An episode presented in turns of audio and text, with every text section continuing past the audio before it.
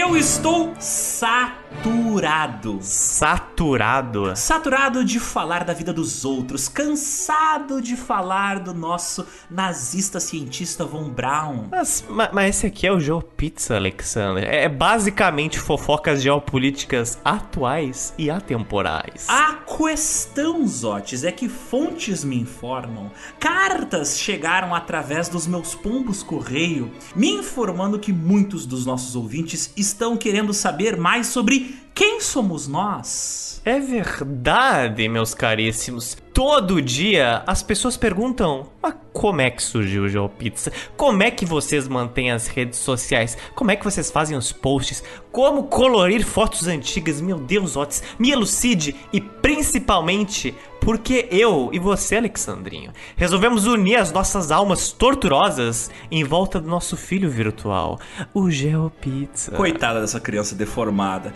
Então. então, Zotes, só existe uma solução para responder a todos estes questionamentos. Qual? A gente pega o nosso DeLorean, a nossa máquina do tempo imaginária que transita o espaço-tempo e vamos nos transportar não para séculos atrás, como de costume nas nossas edições, mas vamos nos transportar para o início da vida do Geo. Oh, vai ser assim então, Alexander? É assim então, bora lá! Bora lá então, liga aí.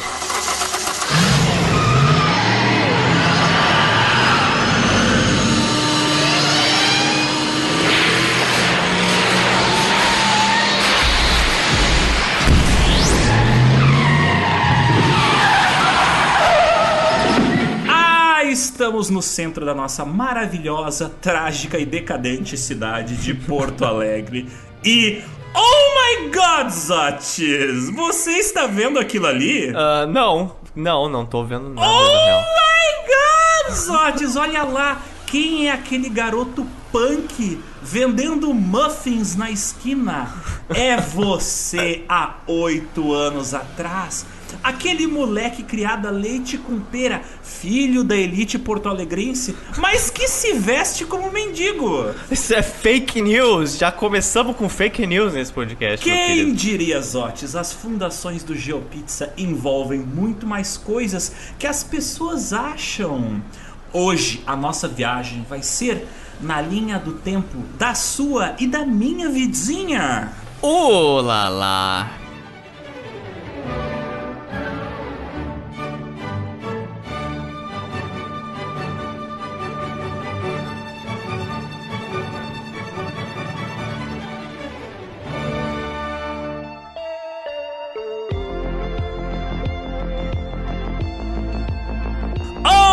Ouvintes, bem-vindos a mais um episódio do GeoPizza.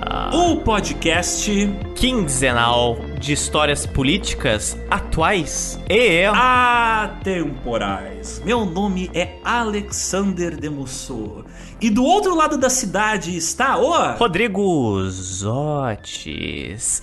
Hoje, Alexandre, é um dia especial, você sabia disso? É sério? Por quê? Hoje é um dia especial, porque assim, ó, essa edição aí é a última de 2020. Despedindo do ano do choro e do desespero. Tomara que seja a última, meu filho. Mas essa também é uma edição comemorativa. Hoje você vai rir, chorar, sentir raiva, felicidade, desespero e dó aqui das duas pessoas que vos fala. Oh, meu Deus do céu. Tudo em questão de poucas horas, Alexander. Porque diferente dos nossos episódios passados, a nossa pizza quinzenal dessa edição vai envolver as nossas vidinhas e esse filhinho nosso, GeoPizza, ai que Deus o tenha. Isso não quer dizer, na verdade, que a nossa história é diferente das nossas outras pizzas quinzenais, Alexander. Não quer dizer que só vai se passar no Brasil, só na nossa cidade. Não, não, não, não, não, não, não. Da forma como a gente é, a gente também vai fazer uma tour mundial. O GeoPizza é um podcast além do Brasil, muito mais profundo até do que chega aí pra você em formato áudio ou nas redes sociais. Essa é uma história das mais belas e mais baixas atitudes humanas. É, É uma história dramática e cheia de ansiedade, envolvendo ambição, felicidade, desgosto, ataques de nervos. Também é uma história de desvio financeiro, de curtas de cinema que deram certo, que deram errado, de séries sobre o renascimento italiano, de gente maluca que cruzou as nossas vidas, de viagens espirituais para o Oriente, de viagens mentais para as áreas mais escuras da mente humana. É uma história de medicamentos tarja preta, assim como a história da luta contra as nossas limitações psicológicas que desgraçam as nossas cabecinhas diariamente. Esse episódio, ele é factual, 100% verídico. Será? Acordo Será? com... Garanto que sim! De acordo com a produção, Zotis e Alexander LTDA. E é bem provável que você aqui se identifique com algumas partes dessa história, mais do que gostaria. Eu espero que não muito, pelo seu bem. Mas como eu gosto de falar, eu sou suspeito para me referir. Mas se você quer um dia, por exemplo, ter uma mídia independente ou um podcast, olha, filho, eu recomendo demais você escutar essa ediçãozinha, porque as pessoas tentam desassociar projetos pessoais da sua vida pessoal. Cara, não, não é bem assim. Zotes, Hã? alerta de gatilho. Oh. Você está preparado? Cara, não, na real não. Nem eu, mas vamos lá. Oh my God. Mas o ouvinte tem que estar preparado. Então, ouvintes, estejam preparados hoje para saber mais sobre os bastidores do GeoPizza.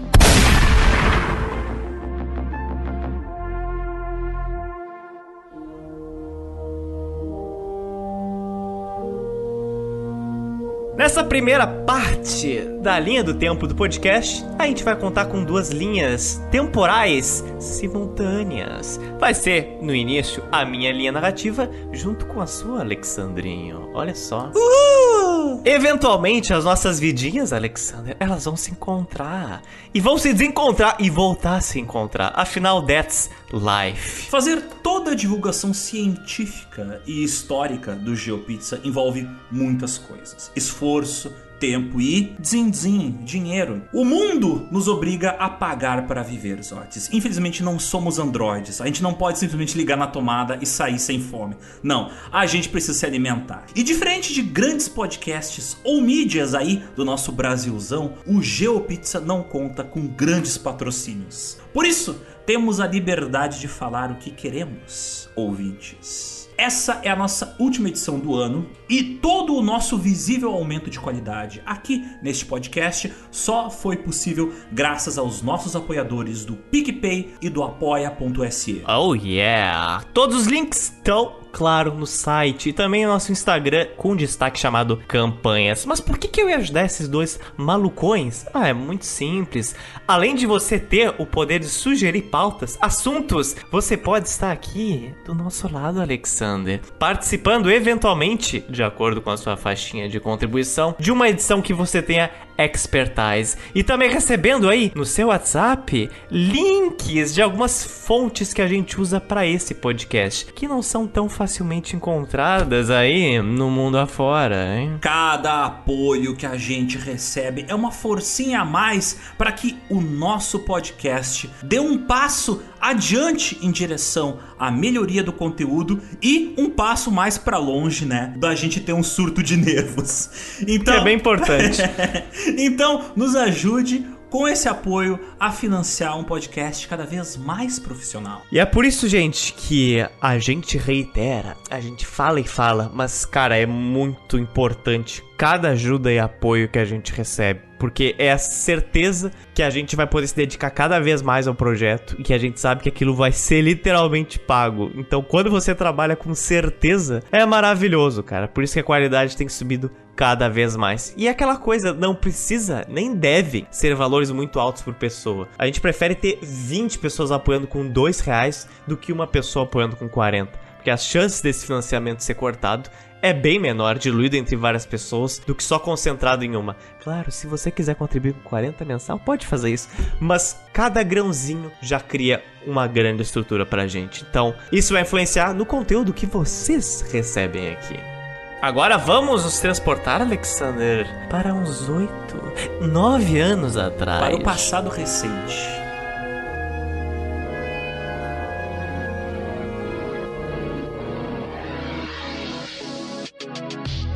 Alexandrinho, estamos em 2012. Oh my god.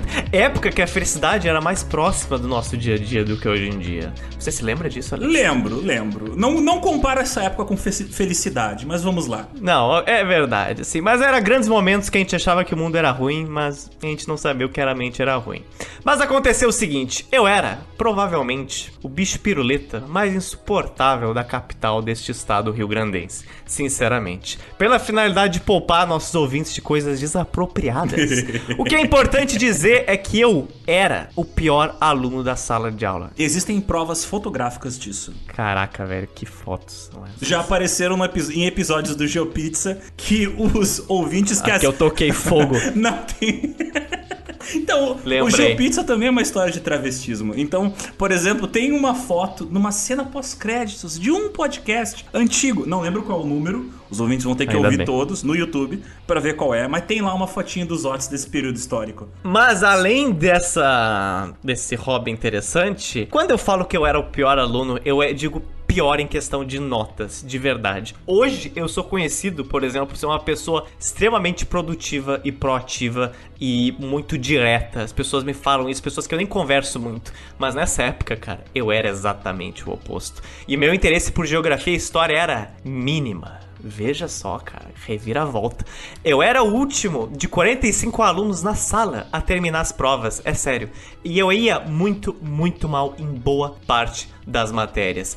Tanto exatas quanto humanas, mas em exatas, tipo física e química, eu fazia que nem o PIB do Brasil em 2020. Eu tirava nota quase negativa. Graças a Deus eu nunca repeti o ano nem nada do tipo. Mas eu tinha muita dificuldade de me expressar através de texto ou conseguir entender textos, cara. Não conseguia entender direito o que as frases estavam querendo dizer e às vezes eu encarava elas por minutos, minutos, minutos. Por isso que eu não conseguia terminar as provas a tempo. Era assustador. E eu não era um aluno ruim, sabe? Tipo, tinham alunos horríveis, aqueles que enchiam o saco, aqueles machões babaca e etc. Mas eu não era uma pessoa assim, eu só não ia bem. Muito bem, eu tenho que né, dar um pulinho um pouquinho mais pra trás no tempo, porque eu me formei no ensino médio ali por 2006. E depois eu entrei pro Senai Artes Gráficas ali, 2007, 2008, e lá eu ganhei o- a paixão por trabalhar com Photoshop, Corel, Illustrator, essa parte visual. Me apaixonei pelo design, pela fotografia, virei mais um dos que, né, a história do design, a história da- das artes, e esse foi uma retomada da minha paixão que eu sempre tive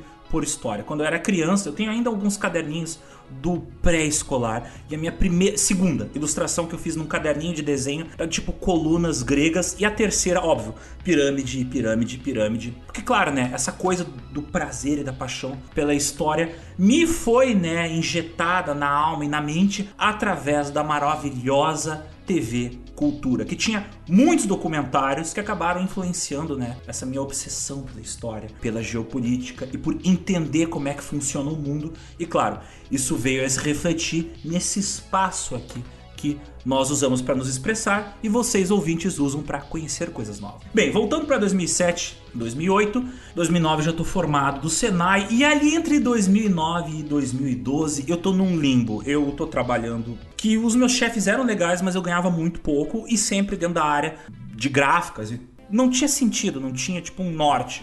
Até que em 2012 eu consegui fazer ah, o ProUni, ganhei uma nota boa e ganhei uma vaga em publicidade. Então eu pensei, agora eu irei pegar Agora a vai. vida, colocar uma coleira nela, irei ser um homem de verdade, irei me tornar um cara formado pelo ensino superior brasileiro. Mas Otis, Aqui eu te pergunto, estamos agora ambos em 2012, cadê o GeoPizza nessa história? Em breve, meu querido. Na verdade vai demorar um pouco, mas em breve, meu querido. E no segundo ano do ensino médio, em 2012, uma coisa muito importante aconteceu pra eu mudar a visão que eu tinha de tudo. Eu tinha basicamente começado a fazer trabalho voluntário. E parece frase clichê, parece aquelas frases de vendedor de pacote de intercâmbio. Mas aquilo realmente mudou a minha vida de uma forma, assim, muito incrível. Era uma ONG extremamente simples, era basicamente conscientização de trânsito. E o que a gente tinha que fazer era, tipo, ir em lugares públicos e abordar pessoas em bares, parques, etc. E falar assim: ah, cara, sabe de uma coisa? Não é legal tu, tipo, dirigir bêbado, sabe? Não é legal tu terminar esse drink e pegar teu carro. Parece bobo, mas assim, de 2010 a 13, no Rio Grande do Sul, morria mais gente em acidente de trânsito do que de latrocínio ou homicídio. E esse estado, ele é muito violento. Então, Pensa só nesse quesito. Eu sempre fui uma pessoa bastante reclusa pessoalmente. Online eu era até bastante falador, mas pessoalmente não. Com o trabalho voluntário isso mudou muito algumas restrições que eu tinha. Porque antes disso, o único meio de interação social que eu tinha era basicamente a escola. E como na escola eu era conhecido por ser uma pessoa que ia mal nos estudos, preguiçosa, etc., a galera meio que me colocava de lado comparado aos big brains da turma. Então isso te deixava meio assim, a vida é só isso. Talvez eu esteja destinado a ser uma criança burra, sabe? Mas foi com o trabalho voluntário que eu percebi que, cara, não, eu não sou tão burro assim. Eu não sou tão ruim assim. A forma como eu abordava certas ideias, ou até mesmo de alguns grupos de ações que a gente começou a coordenar, me fez ver que, olha só, eu até, até sei fazer algumas coisas. Contrastado com a escola que me viu como, tipo, aquele cara que só não quer nada na vida, o voluntariado era muito diferente. Então, isso me fez pensar algumas coisas. E é também importante falar aqui que eu, Alexander, né? Eu, Alexander, a gente tem uma diferença não só de idade, mas também de realidade bem grande. Como é que eu vou colocar? Tu é rico, eu sou pobre, eu sou velho com espírito de novo, tu é novo com espírito de velho. Caraca, perfeito. Simplificando muito. O Alexander é aquele é velho com espírito de jovem? E eu sou aquele jovem com espírito de velho. Muito velho, é, chato. É engraçado. é engraçado porque ah, esses dias eu tava. A capa deste episódio é uma foto nossa. E eu tirei tantas fotos pra mim porque eu não gostei, porque o meu olhar parecia de cansado, de morto, sabe? E eu falei pra Jéssica, que é uma grande ouvinte nossa, maravilhosa e amiga também. Eu falei, Jéssica, eu olho assim sempre, tipo, pra tudo. Tipo, esse é meu olhar normal, parece um olhar de dor. E ela falou, não, é assim mesmo. E eu falei, meu Deus! Que coisa horrível, tipo, eu só tenho 24 anos. Mas enfim. O, o dia que eu quero chegar nisso tudo é que eu vivi boa parte da minha vida em uma escola particular de classe média alta. E quando você cresce em algum desses meios, que certamente é elitista, quando você é pequeno você acha que aquele mundo lá que você tá vivendo é basicamente como é mais ou menos o mundo todo. Tipo assim, claro, você sabe que existem pessoas mais pobres, que existe muita miséria no mundo, mas nunca presenciou isso, entendeu? Tu nunca realmente levava aquilo em consideração quando fazia os teus planos. E foi nessa época, pelos meus 15, 16, que eu comecei a conhecer muita gente que me fizeram ter aquele baque na minha mente de caraca o mundo é muito mais diverso do que eu pensava, sabe? Eu vivo numa bolha basicamente gigantesca. Eu conheci muita gente que tinha outras prioridades do que os playboyzinhos da minha escola e que ficavam tristes quando tiravam nota 9 em vez de 10. Tipo, tinha gente que realmente tinha que trabalhar naquela época para ajudar a mãe, sabe? Então isso me fez refletir muita coisa de, cara, como tá tudo errado, sabe? Pô, tá tudo muito errado. Antes de criticarem os odds por ele ser alienado, primeiro, ele era um adolescente recém saído da pré-adolescência e moleque de colégio, mesmo aqueles que vivem uh, em uma situação de dificuldade. Adolescente costuma ser burro, ponto final, em qualquer lugar do mundo, em qualquer momento Sempre. da história humana. Então, tipo, não tô passando a mão na cabeça dele dizendo, ah, tadinho dele. Mas eu tô dizendo, tipo assim, ó, as pessoas são sempre ignorantes àquelas experiências que elas não vivenciaram, né? Claro, eu também não era tipo, ai, miserável, tá ligado? Eu não precisava trabalhar para comer. Mas teve um período grande da, da, da, história da minha vida que eu, tipo, eu saía do colégio e de tarde eu ia ajudar meus pais no, no business tinham, entendeu? Eu passava as tardes ou as manhãs, né? Quando trocava de horário, o meu colégio, eu tinha que ajudar meus pais no trabalho deles, ou fazer alguma entrega. Não era nada assim, tipo, capinar, tipo, uma roça de mandioca, mas só o fato de tu, ah, não vou uh, com os amiguinhos no, play, no jogar na Lan House. Eu sou da época das Lan Houses. Não, eu ia ajudar meus pais no trabalho, fazer alguma coisa relacionada ao trabalho dos meus pais, por causa que eles estavam, né, lutando ali para sustentar duas crianças. Então é, é, é, um pouquinho complicado. E é importante as pessoas reconhecerem isso, cara, sabe? Tipo, ninguém tem culpa do lugar onde nasce. Eu vejo muita gente, até mesmo que eu conheço, de classe média alta, que tenta se pagar de humildaço, sabe? Nunca tive nenhum privilégio. Cara, reconheça, entendeu? Reconheça e faça bom uso disso, pelo amor de Deus, sabe? Então é importante pontuar essa coisa antes de tudo. É, o, o ruim não é você é, ter, ter o privilégio, é você, é você se permitir que esse privilégio te aliene do entendimento de que tem um mundo muito maior do que a pequena bolhazinha onde você vive, né? As pessoas às vezes utilizam a vida delas como a métrica para o mundo e isso é uma atitude, eu diria até infantil, né? Tipo, ah, mas na minha família nunca aconteceu isso. Ah, mas a minha experiência pessoal. Não, calma, cara. Existem tipo 8 bilhões de experiências pessoais no planeta Terra. Calma. Exato. Existem 8 bilhões de perspectivas diferentes nesse planeta. Então, tu também tem que se colocar um pouquinho no lugar dos outros. É aquela regrinha básica, né? Pega aquela régua da empatia e mede, né? Usa ela para medir os outros, não utiliza a tua vida para medir os outros.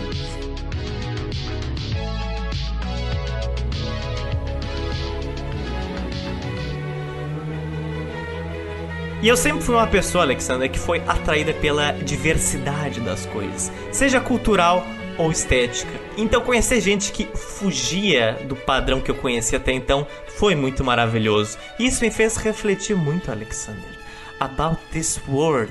Como existem certas realidades que eu nunca tinha visto e eu tava muito afim de experienciar elas. Foi só questão de tempo até eu conhecer gente dentro do voluntariado que queriam fazer os seus próprios projetos atrelado a causas sociais. Depois de muitos rascunhos, debates, ideias e loucuradas, né? Porque adolescente é adolescente, né? Não tem muito o que dizer sobre isso. Pelo fim de 2013, eu com alguns amigos, a gente organizou uma feira itinerante em um bairro aqui na zona norte de Porto Alegre, no Rubem Berta, onde ia ser resumidamente oficinas de pintura, com trocas de livro, tricô, os ambulantes iam poder vender as suas coisas, ia ter show musical com artistas de rua, até campeonato, veja só, de skate em rampinhas nas praças e tudo feito pela gente, tipo, nenhum CNPJ, nenhuma entidade, nenhum patrocínio, tudo era falando com fulano e falando com fulano e falando com fulano, porque era uma região onde as pessoas queriam ter, tipo, algum tipo de integração, não tinham muitos parques, tinham pouquíssimas praças pequenas que não tinham nada, era só um campinho verde assim e pff, algumas pistinhas de skate. Então a gente pensou, bom, vamos dar uma movimentada nisso aqui. E incrivelmente deu super certo. É uma satisfação enorme tu, tipo, ficar em cima de uma coisa por tempo e tempo em tempo e tu ver aquilo se concretizar, sabe? Na vida real. E tu vê gente depois te elogiando pelo que tu fez, sabe? E eu fiquei, cara, fantástico, fantástico. Inclusive vendedores, sabe? De pipoca ou sacolé. Para quem não sabe, sacolé é tipo geladinho em algumas regiões do Brasil. Amaram aquelas edições e ficaram nos pedindo mais. Tipo, eu lembro deles falando no meu Facebook, assim, no meu inbox, tipo, ah, vocês vão voltar aqui, etc. Cara, isso é fantástico, sabe? Isso é fantástico. E aí eu ia lá pro meu colégio e eu vi os caras falando, ai, ai meu Deus, eu tirei, tipo, 900 na redação do Enem e não mil. Aí eu fiquei, ah, meu, pelo amor de Deus! Nada contra, entendeu, gente? Nada contra quem quer se dar bem nos estudos, isso é maravilhoso, mas acho que eu deixei explícito o que eu queria, o que eu tava procurando nessa época e o que eu tava recebendo e o que eu tinha que fazer na vida. E isso foi exatamente no último ano do meu ensino médio. Então, ao mesmo tempo que eu queria entender basicamente a minha cidade, cara, nem só o mundo, eu tinha aquela pressão da escola de escolha, escolha o que você vai fazer pelo resto da sua vida. E eu com 16 anos estava muito mais indeciso do que nunca. Eu sempre fui mais inclinado a cursar algo relacionado a artes, que eu gostava de ilustrar, de jogos, mas eventos sociais, lidar com pessoas, me cativou muito rápido, com uma intensidade que eu até nunca tinha visto antes. Na minha vida, o relógio estava correndo, porque como eu falei antes, eu terminei o ensino médio em 2006 e ali por volta de 2012 eu ainda não tinha entrado para faculdade. Então, muito mais com uma pressão familiar, porque não estava rolando pressão familiar, né? Meus pais só estavam um pouquinho chateados, né? Pô, tu tem capacidade, podia ir. Mas não tinha tipo ali um martelo, batendo, ah, você é vagabundo. Não, eu trabalhava. Trabalhava bastante. Nunca parei, nunca deixei de trabalhar. Mas era aquela sempre aquela coisa, bah, sempre na mesma semana que eu descobri que eu tinha tirado uma nota boa no, no, no Enem, que era uma nota que eu podia utilizar para pegar uma vaga do ProUni, morreu um colega meu de trabalho que, tipo, ele. Sabe aquelas pessoas que parece que. Ele literalmente ele morava no trabalho, ele trabalhava naquela gráfica, ele morava numa casinha, então ele era meio que o guardinha da gráfica. E ele faleceu de um infarto, e, mas era uma sombra, ele não existia, ele não. Ele mal existia. E eu pensei, tô ficando igual a ele? Eu vou morrer sem nunca ter feito porra nenhuma na minha vida. Eu tenho que tocar. Então, na mesma semana, eu falei pro meu chefe: Ó, oh, eu tô vazando, eu não aguento mais isso aqui. Eu não aguento isso aqui. Meu chefe era um cara muito legal, muito honesto, não tinha problema nenhum com ele. Mas o lugar onde eu tava, eu tava vendo que eu não, ia, não ia evoluir, eu não ia ir pra frente, entendeu? Tava me sentindo que nem um pedaço Sim. de pão mofando num canto, sabe? Aí tá. Larguei tudo, fui fazer faculdade de publicidade. Meus pais falaram: não, a gente banca as passagens, só o que tu vai gastar, né? Só o que eu vou gastar as passagens. Beleza, aí meio que eu virei uh, semi-vagabundo, né? Porque de vez em quando pega uns frilinhos ali pra ganhar uma grana. Fui fazer faculdade de publicidade, mas com um objetivo bem focado em mente. Eu vou fazer publicidade, mas dentro da publicidade eu vou dar o pulo pra cinema. Porque eu não consegui a nota para conseguir cinema. Mas eu pensei, dentro do curso, de repente eu consiga trocar na virada do segundo pro terceiro semestre. E o meu plano era: olha, Ou isso, ou no final do ano eu faço de novo o Enem e estu continuo estudando, né? Se eu tirar uma nota boa nas matérias que eu sei que eu preciso tirar, essa nota boa eu posso usar para pegar uma vaga de cinema ou na PUC ou na Unicino. E tava lá eu, passei um ano passando frio naquela mata da Unicinos. Foi muito legal porque a experiência foi pouco tempo, né? Dois semestres, um ano fazendo publicidade em 2013, o suficiente para eu aprender muita coisa. E eu acho que o grande baque assim que aconteceu, os dois grandes baques que aconteceram, foi eu perceber que publicidade realmente era uma coisa temporária, que eu realmente tinha que investir na área do cinema. No final do ano, um dos últimos trabalhos que a gente tinha que fazer na faculdade era um trabalho para cadeira de psicologia, ou é, acho que era psicologia e publicidade. E eu fiz um mini documentário que fazia uma comparação entre as favelas no Brasil e o filme Distrito 9. Claro, é um paralelo que já está presente no filme, mas eu queria exacerbar isso com uma montagem emocionante, coisa e tal. E a minha professora falou: Tu não devia estar nesse curso do dia, tá fazendo curso de cinema. Tá, eu não contei pra ela, mas ela sacou. Então, tá aí, eu tenho que fazer curso de cinema. Resultado: fiz o Enem, tirei uma nota boa na, na, redação, por causa que eu não escrevo maravilhosamente bem, mas eu sempre fui obcecado por leitura. Eu matava aula pra. No ensino médio, ensino fundamental, matava aula para ir pra biblioteca, para ler. Então era inevitável, né, que por osmose eu fosse ser uma pessoa que sabia escrever minimamente bem. Consegui uma vaga na PUC, cinema. Pensei, agora não vou precisar correr o risco de morrer. Aí você pergunta, mas por que correr risco de morrer? Porque eu fui assaltado duas vezes nesse período onde eu tive fazendo essa faculdade de publicidade, porque eu morava em Caxirinha e a faculdade era em São Leopoldo. Eu pegava um ônibus até Porto Alegre, e Porto Alegre eu pegava o metrô, ia para São Leopoldo. Quando terminava a aula, pegava o metrô pra Porto Alegre e de Porto Alegre eu pegava um ônibus pra Cachoeirinha. Três horas de viagem. Claro, eu não perdi esse tempo. Eu escutava muito podcast e lia muito livro. Então esse tempo foi todo aproveitado. Mas é uma coisa cansativa, né, cara? É uma coisa que te destrói um pouquinho. É, Cachoeirinha deve estar quantos quilômetros de Porto Alegre? Uns 10 por aí. Só a distância de Porto Alegre para São Leopoldo é quase 30 quilômetros, sem brincadeira. De trem é então... é rápido, mas o problema é o ônibus. É. Aproveitar bem o tempo que eu que eu aproveitei porque não foi um tempo jogado fora. Eu realmente utilizei para minha vida tudo que eu aprendi, aprendi nesses dois primeiros semestres de publicidade. Foi muito bom. Mas meio que eu, tipo, não, agora que eu consegui a vaga, eu vou tocar para cinema. Então, bora fazer faculdade em Porto Alegre. Então, 2014 vai estar tá lá eu pirando com películas e câmeras digitais ali, tirando muitas fotos, gravando muitos filmes na faculdade de cinema ali, no Texine da PUC. Então, esses eram os meus planos para 2014. Mais uma vida nova em menos de um ano, olha só.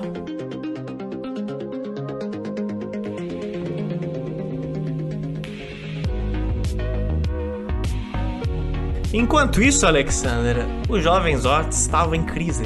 Estava oh my god, o que fazer, né? Faculdades, que era jornalismo, cinema ou publicidade. E a que eu mais estava inclinado era Cinema, olha só. Mas eu acabei na faculdade que eu menos gostava, mas que tinha um mercado muito mais abrangente do que essas outras duas, que era a publicidade. E hoje eu até agradeço de ter feito ela em vez de jornal ou cinema, né? Com todo respeito a esses profissionais, com todo respeito ao Alexandre aqui. A publicidade me ensinou coisas bastante valiosas pro que eu faço hoje em dia, e o jornalismo vi muito na faculdade que tem ainda muito que aprender com as mídias de hoje. É ainda relativamente bastante travado, mas a publicidade também tem muita coisa a aprender com jornalismo, porque, na boa, eu não suportava publicitário, eu não suporto publicitário. Se você é um publicitário, eu gosto de você, mas eu não suportava meus colegas publicitários, tanto que eu simplesmente passei em publicidade e eu andava só com a galera do jornal, porque eu simplesmente não conseguia suportar publicitários. Mas, Alexandrinho, antes de dar continuidade à nossa linha do tempo de 2014, eu preciso fazer uma revelação aqui ao vivaço para você. Oh my god, revelations! Alexander, eu omiti uma coisa muito importante nesse podcast, Alexander. Uh! A verdade está lá fora. O que você vai revelar, Zotes? Na verdade, eu omiti muitas coisas, mas que merecem ser omitidas. Mas tem uma coisa que é bem valiosa. Mas o que eu vou revelar agora. Ai, que medinho! Talvez seja um pouco inusitado. mas é verdade. Tá, seguinte, assim, ó. Em 2010, quando eu tinha 12, 13 anos, uma coisa muito importante aconteceu que, tipo, moldou a forma como eu queria que as pessoas me vissem profissionalmente. E você deve estar se perguntando, Alexander, o que que um jovem, uma criança fez nesta idade que vai impactar ela quase 10 anos depois? O que será que é? Oh my god, pisou num prego, resolveu se vestir de garota? Não, isso eu já. isso leva um pouco. Alexander, me responda agora. O quê? Look at me. Tô olhando. Você jogava joguinhos online? Pior que ocasionalmente um ou outro aqueles point and click, sabe? De flash, mas não muito. Nunca, fui, nunca fui muito gamer. Nunca fez amizades pela interwebs quando era jovem? Nu- nunca tive amizades virtuais. Então, lá por 2007 até 2010, joguinhos online no PC estavam soando bem famosinhos assim. Você já deve ter ouvido falar Rabo, Ragnarok, coisas assim. E foi através disso que eu conheci um jogo chamado Club Penguin. já ouviu falar nele, Alexander? Já, já recém-falecido Clube Penguin. Morreu acho que esse ano, né? Não, faz dois anos já, filhão. Dois anos, nossa. Ele surgiu 2007 e era um jogo bem. Era infantil, era um jogo infantil, era meio RPGzinho, mas era divertido. Era um jogo basicamente gringo. Pesquisando dicas sobre esse jogo, eu encontrei portais brasileiros. Conhecendo gente desses portais brasileiros, tinha um chat lá embaixo do blog. E eu, como um bom inútil que não fazia nada da vida, comecei a trocar muitas, muitas conversas com muitas pessoas na internet. Conheci dezenas de pessoas e eu também, eu sempre fui uma pessoa muito cobiçadora, Alexander. Então eu já sabia quem era o dono do site e eu fui me aproximando do cara, me aproximando, me aproximando. Eu sempre gostei de mídia e eu queria uma mamatazinha naquele site. Essa é a verdade. Eu queria um carguinho um dia. Ao longo do tempo, eu fui me tornando bem íntimo com o cara que era dono e eu me tornei um postador daquele site. Esse site ele existe até hoje se você pesquisar, mas ele tá em arquivo, né? Ele foi fechado, mas você consegue acessar os arquivos dele que tá ainda na internet.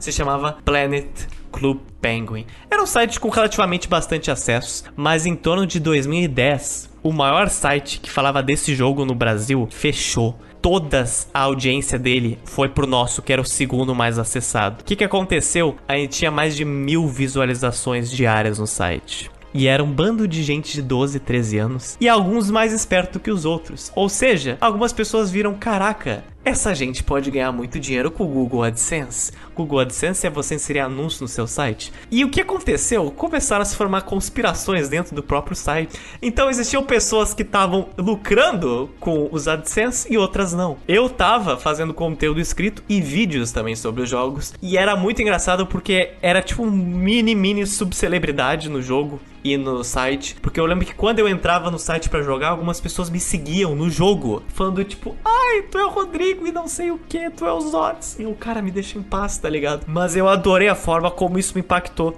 E o site acabou fechando, porque o jogo. A gente acabou tendo pouco tempo, mas o jogo só cresceu. Tanto que ele ganhou seu próprio servidor brasileiro. E muitas dessas pessoas que eu tive contato nessa época, elas viram que elas, tipo, eram feitas pra trabalhar com internet, com público. Eu também vi isso por essa época. E várias dessas pessoas hoje trabalham com isso e elas são extremamente famosas, cara. Um cara que eu trocava figurinhas o tempo todo e eu ainda troco. Hoje ele é tipo um fenômeno. Esse cara é o Lucas do Inutilismo.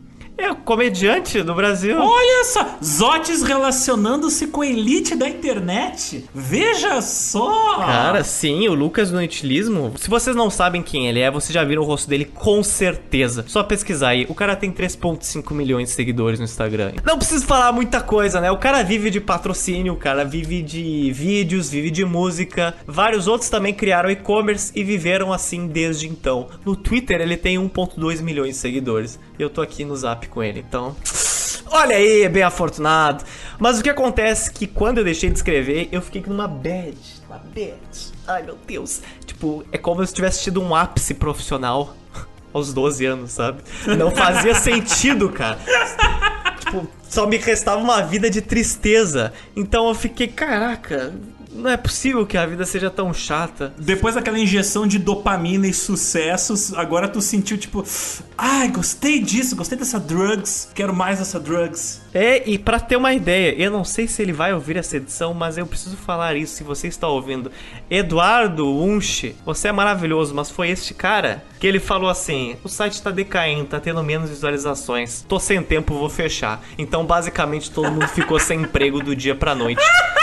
Não era emprego, né? Eu, eu, não, eu não gastava nada, mas eu ganhava, né? Uma graninha, uma, uma mamatinha gostosa. E acabou. E eu fiquei, cara, o cara assassinou o bagulho, sabe? Eu acho que guardei remorso desse cara até dois anos atrás, sabe? Quando eu, quando eu vi ele pessoalmente em Curitiba.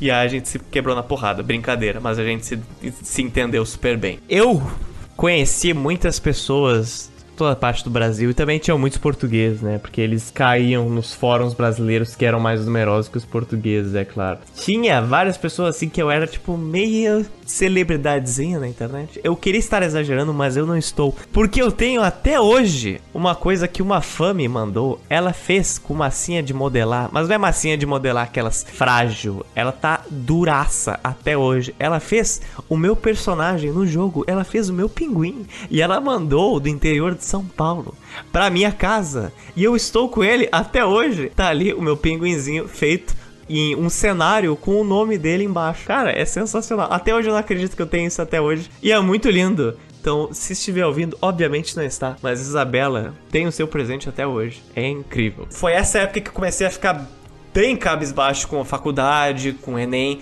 E foi aí que eu comecei os projetos sociais. Os projetos sociais me deram uma reanimada, me deram uma injeção usada, assim, tipo, olha isso, Otis, talvez você ainda possa trabalhar com internet, mas a ver com o mundo real também. Então eu fiquei, Talvez seja isso. Talvez seja isso. Mas de volta à nossa linha do tempo, Alexandre. Chega de desabafar sobre a internet. Chega agora... de chorar. Agora eu fiquei nostálgico, cara. Ai, eu, era... eu era tão foda.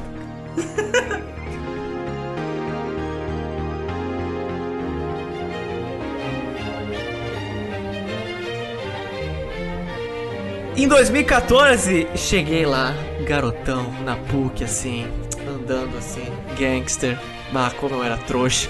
Mas o que acontece é que eu andava com muita gente do cinema e do jornal. E eu tinha vários conhecidos meus que faziam cinema. E o que acontece é que eu comecei a entrosar muito com a galera de cinema, muito mais do que com a própria turma. E teve um dia que eles foram em um barzinho perto do da PUC. E foi nesse barzinho que eu conheci um ser humano que basicamente materializou uma maldição até os dias de hoje na minha vida. Who is he, Alexander?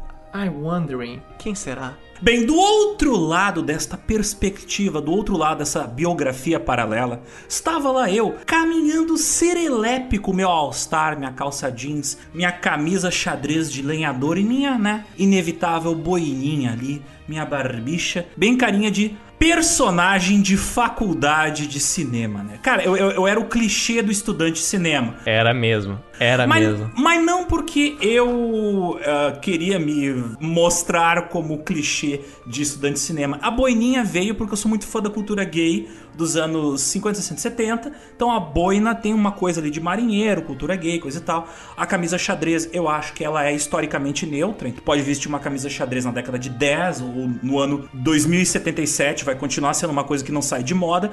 Barba esconde o rosto, eu acho feio meu rosto. Então foi, era tudo meio que tipo assim, para me neutralizar, para eu não absurdo, existir. Eu só queria falar um, um, um desabafo, um absurdo. O cara é super bonito, o cara tem olho azul, velho. O cara tem olho azul e ele tem. Mas aí que tá, eu, eu gostava de ter uma aparência neutra. Mas calhou que eu, assim, a, as minhas intenções era ser neutro e não ter nenhum tipo de estética ou coisa e tal. Sendo que eu era o clichê do estudante de cinema. Com a diferença que eu não era filho de rico, né? Porque todos os meus colegas eram pleiba mas assim, ó, pleiba! Nove... Não, 90%. Tá, assim, não, os teus colegas. 90%. Eu preciso abrir um parênteses muito grande. Os teus colegas, eles eram doentes. Eu já conheci muita gente, assim, ó, com todo respeito da palavra, um pouquinho, né? Com alguns transtorninhos. Mas a faculdade, os colegas do Alexander, sem brincadeira, parecia que era um reality show. Era um zoológico aquilo! Era todo mundo totalmente diferente um do outro em aspectos da personalidade, em extremos da personalidade, que eu nem sabia que existiam tantas personalidades distintas. É, cara, era muita gente diferente. Eu sinceramente não sei como aquilo aconteceu. É, eu ouvi depois que isso nunca mais aconteceu numa faculdade de cinema, mas que era gente totalmente diferente. Era assim, ó. Era o The Office, era o The Office vezes 10 tu tinha maluco que, tipo, era. Tinha três ou quatro maconheiros, mas cada um numa linha diferente da maconha, tipo, um mais pelo lado cultural, o outro pelo lado vegano. Tu tinha gente punk, tu tinha gente roqueira, tu tinha, tu tinha engomadinho, tu tinha playboy que sonhava em fazer blockbuster, tinha gente que era da área do cinema independente de protesto. Sem brincadeira nenhuma, talvez aquela turma tenha sido uma das piores turmas do Texine. E quando eu digo que talvez tenha sido uma das piores turmas do Texine, eu tô dizendo, eu fui um dos piores alunos da história do Texine. Então eu não tô tirando o meu da reta. Eu fazia parte da patota que era tipo loucos lixo, tá ligado? A galera bad vibe da turma. Bye. simplificar as comparações. Eu tinha uma colega que ela era punk, mas assim, em um nível que eu achei que tinha deixado de existir. Mas ela não, não deixou de existir. Ela, ela era punk true, aqueles punk londrino que, que dá pedalaço em, em, em nazista, tá ligado? Era, era literal. Eu não tô sendo enfático, era literalmente isso e a gente já teve um episódio com nazista no centro da cidade. Mas esse não é o foco desse podcast. Mas eu quero dizer que tinha uma pessoa como ela que queria fazer nada da vida, que vivia o dia a dia, que ela literalmente ficava com um cara que era doidaço. Esse cara, uma vez o ônibus não parou para ele, ele parou a porta do ônibus com a mão e ele arrancou a porta do ônibus com a mão, cara. Essas eram as pessoas com que ela se relacionava. Tinha o Alexander que era só uma pessoa, por mais que todo mundo na sua adolescência era um pouquinho, né, mais complicado, era uma pessoa que tu via que era trabalhadora, árdua, pô, o cara sabe muito. Então era uma sociedade de contrastes. A faculdade de cinema da PUC de 2014 era uma sociedade de contrastes. Os, bi os bichos que entraram na PUC em 2014, cara, uou, como tinha gente doida. Eu acho que todo mundo que eu perguntei respondeu sim quando eu perguntei: ah, tu toma algum tipo de medicação para problemas psiquiátricos? Sim, não tinha como não tomar naquele lugar. Não só tinha. tinha louco, só tinha louco. Só tinha, só tinha louco. E quando eu falo só tinha louco, eu descobri que eu era louco quando eu tava na faculdade. Claro, né? E depois eu fui descobrir que não é só o Dexine, todos os cursos de cinema no mundo tem louco. É sempre assim. Porque só maluco se envolve com esse tipo de coisa.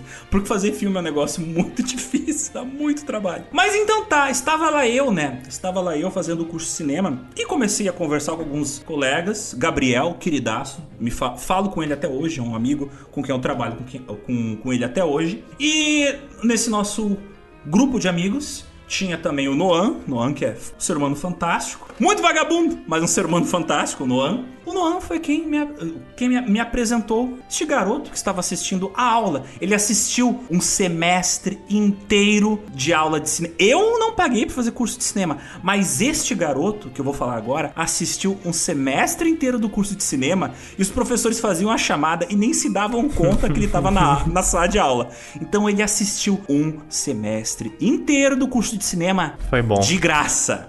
Foi bom. Quem era esse, quem, quem, era esse garoto? Quem era esse malandro? Quem era quem? esse cara que quando eu vi ele na sala de aula eu pensei, coitado, ele quase não tem roupa. Olha só, roupa toda rasgada. Deve ser tão pobre que ele tem que economizar até a roupa. Tadinho, se veste assim, com essas roupas rasgadas. Eu lembro que ele, ele assistia praticamente nu às aulas no Texas. Não, calma, não era assim. Era, era, não, era. Não tuas, era tuas assim, camisetas eram assim. sem manga, mas nível assim, sem manga. Sim, sem manga, não quer dizer indo que fazendo é, exercício. Não, não é que era nu, era só sem manga. Só sem, sem manga e quase sem nada. Sem manga, umas camisetas sem manga e com um monte de buraco. Então tu tava nu, semi-nu nas aulas de cinema. O que não me surpreendia, porque, de novo, só tinha louco no Tech Cine.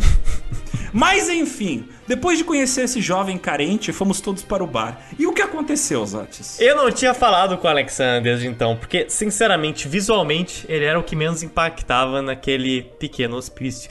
E eu só queria dizer que nós não estamos dizendo que todas as pessoas, trabalhadores, estudantes de cinema ou da comunicação social, são loucos, ok? Mas. Um grande número, um grande número é. E do Mas Tec... em 2014, na PUC de Porto Alegre, eu assino em cima e embaixo em quantas vias for necessária. Aquelas pessoas, sinceramente. Mas estávamos lá no bar, eu olhei assim pro Alexander, eu olhei pra cara dele, pra aquela cara dele de cinéfalo, e ele me pareceu aqueles personagens italianos do Renascimento transportados diretamente pro século 21. E eu fiquei, caraca, esse cara parece ser uma pessoa tão, tão sabida, tão interessante. E depois da gente conversar, eu fiquei vendo assim, caraca, esse cara tem uma curiosidade insaciável pelo mundo, seja hoje ou seja o mundo lá atrás.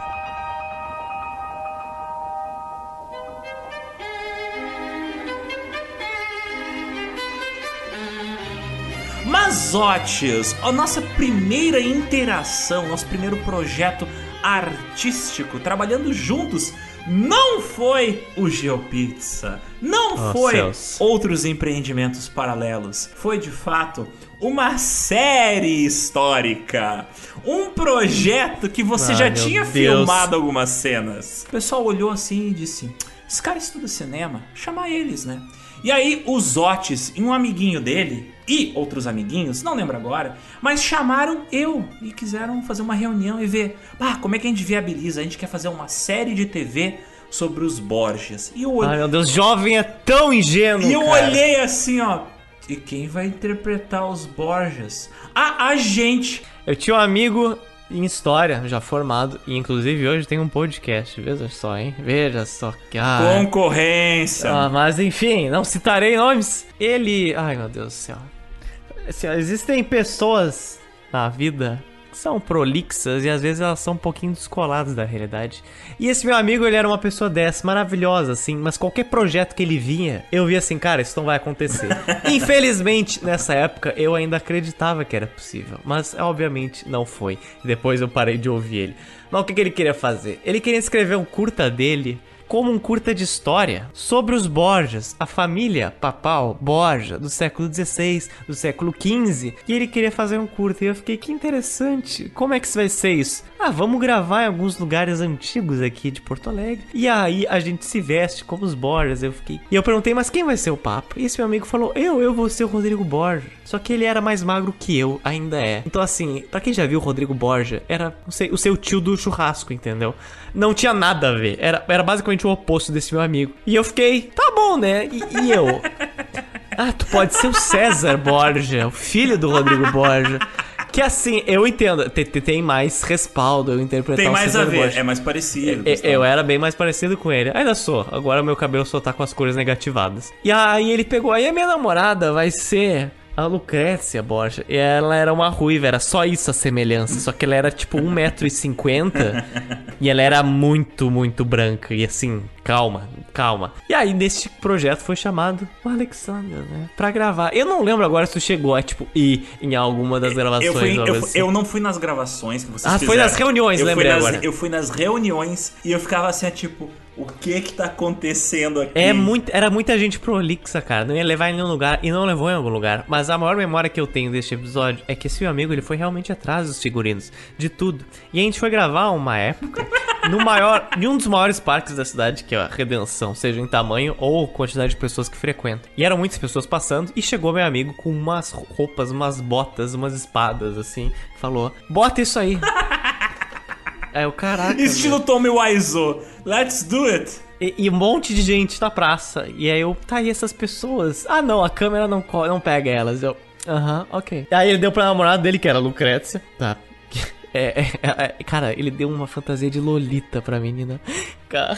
Ai, eu vou chorar, peraí. Tu ainda tem esses vídeos gravados? Porque tem que ter, isso merece ser. Eu vou colocar isso no episódio que a gente vai fazer sobre os Borgias no futuro. Cara, ele tava entrando na faculdade de história e ele fez. Não, ele já cursava, o que é pior ainda. Ele deu uma fantasia de Lolita pra representar uma, uma roupa do século XV. Que bonito. Mas o que acontece é que a gente tava lá gravando uns takes. E aí, cara, esse parque tem bastante gente. Acontece que eu começo a ver pelo canto do olho que tem umas pessoas me olhando muito fixamente. Mas tudo bem, tinha muitas pessoas olhando. Mas aquelas pessoas eram ninguém menos que os pais da época da minha ex. E eu ficava, putz.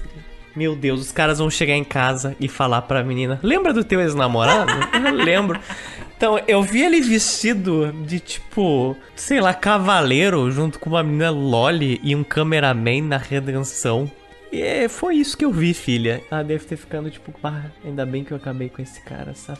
Eu, eu fico sempre pensando nisso. Essa foi a maior memória que eu tive, olhando para pros pais dela e pensando: caraca, tá tudo errado. Ai, que fantástico.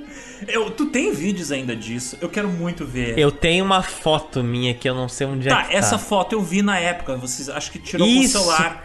Mas eu não isso. tenho. Eu queria ter visto os vídeos. Talvez ele tenha os vídeos, mas eu não, não quero Eu saber. tenho backup de todas as minhas coisas constrangedoras. E de muitas coisas constrangedoras tuas. Inclusive, isso nos traz ao segundo projeto artístico que eu e os Otis nos envolvemos. E acabou o podcast, Que foi gente. umas Até- fotos dos Otis Não, não, não. inspiradas pela cultura renascentista. Mas Acabou. isso é um. Até a próxima quinzemana!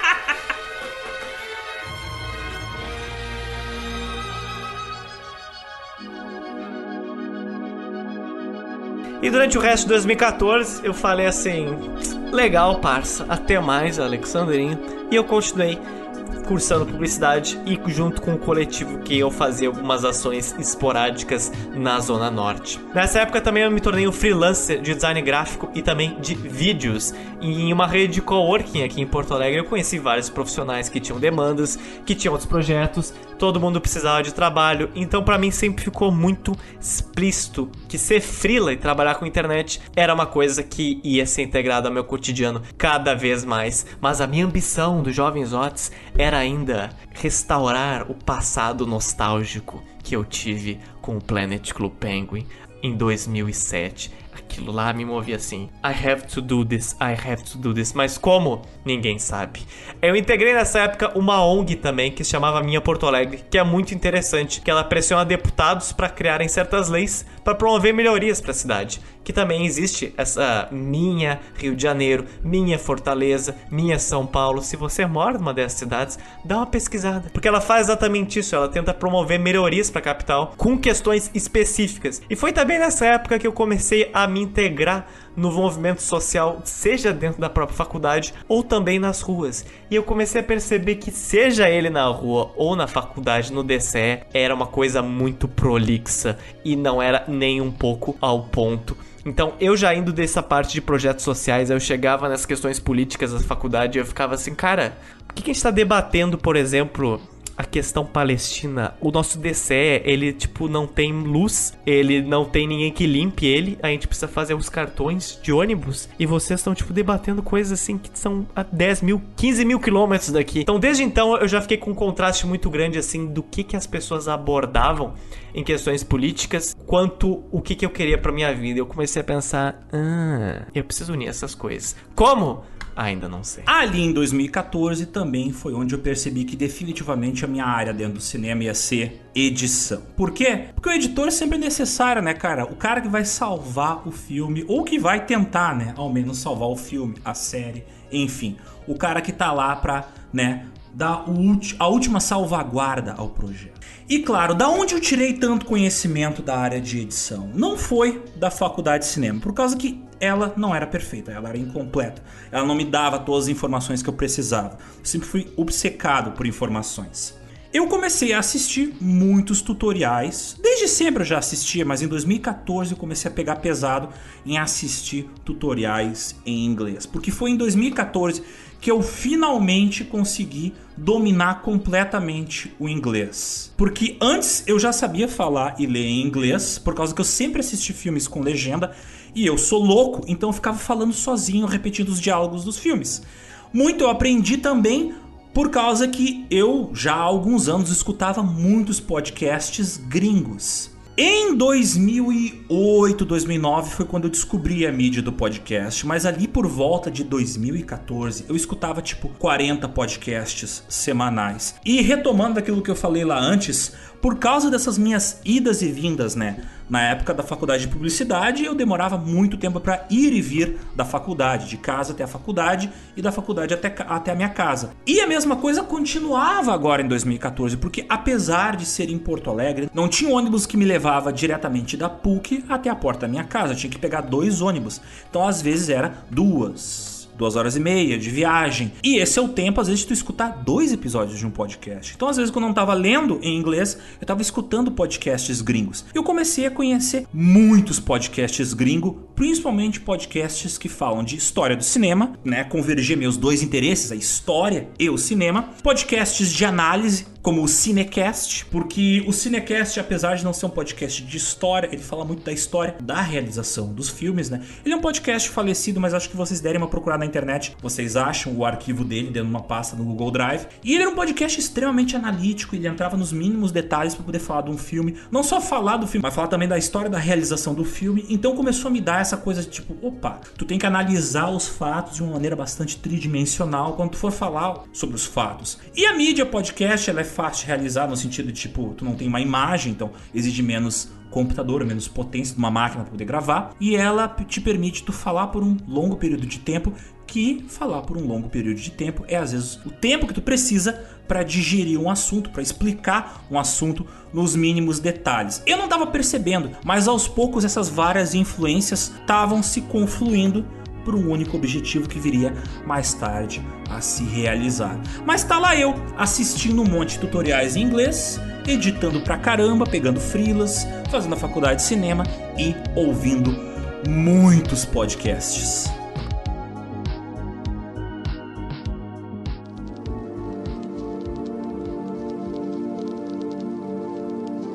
Chegamos agora em 2015, Alex.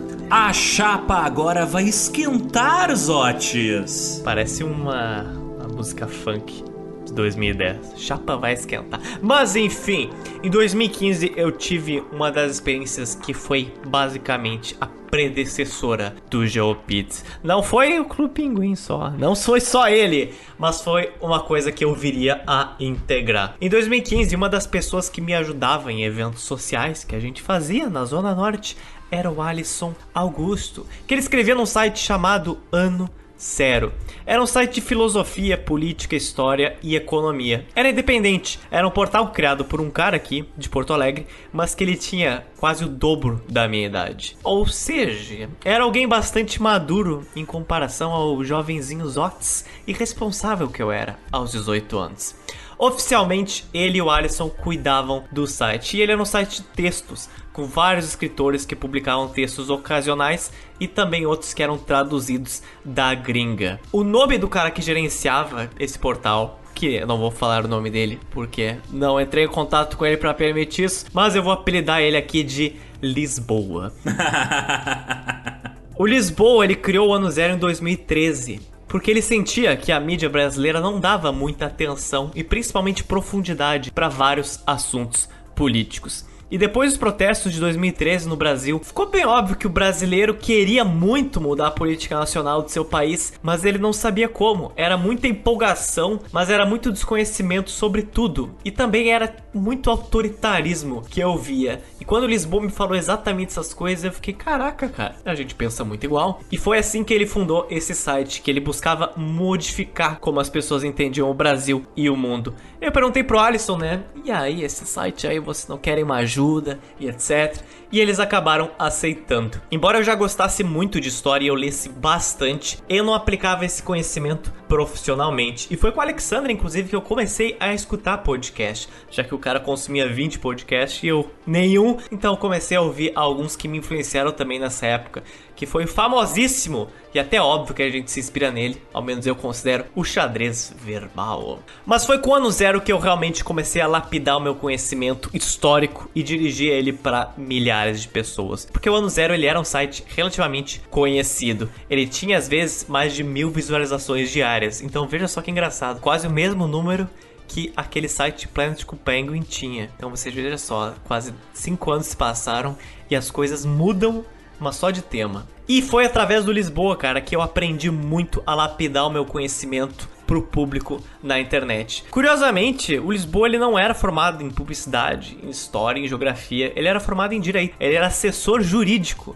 E embora a criatividade lá não fosse o melhor dele, ele sabia muito, cara, em como moldar certas narrativas em um texto. Tanto que ele se tornou um escritor depois, ele vendeu vários livros. Mas ele também falava muito e batia na tecla: qual é o meio que tu vai escrever isso? Vai ser um vídeo? Vai ser um texto? Vai ser o quê? Porque isso vai moldar como é contada a tua história. E eu fiquei, uau, esse cara faz muito sentido. Eu comecei a produzir meus primeiros textos que ele revisava para publicar no site. E ele era uma pessoa, digamos assim, bem rígida em relação a isso. Principalmente tudo que seria vinculado ao site. Vários textos meus não foram publicados e eu tive que reescrever ele por dois, três, quatro meses até ficar minimamente publicável na visão dele. E as críticas que eu via do Lisboa, cara, elas tinham muito sentido, na verdade. Porque eu lembro que durante todo o meu tempo de colégio, eu sempre tinha muita dificuldade de expressar meus argumentos em forma de redação. Embora paradoxalmente ou não, na oratória eu sempre me dei muito bem. Eu sempre escrevi achando que eu tava arrasando, mas quando eu pedia para outras pessoas lerem, todas elas falavam assim, cara, eu não entendi nada. Tipo assim, ficou horrível. E eu fiquei, putz, talvez isso tenha continuado desde a escola até então.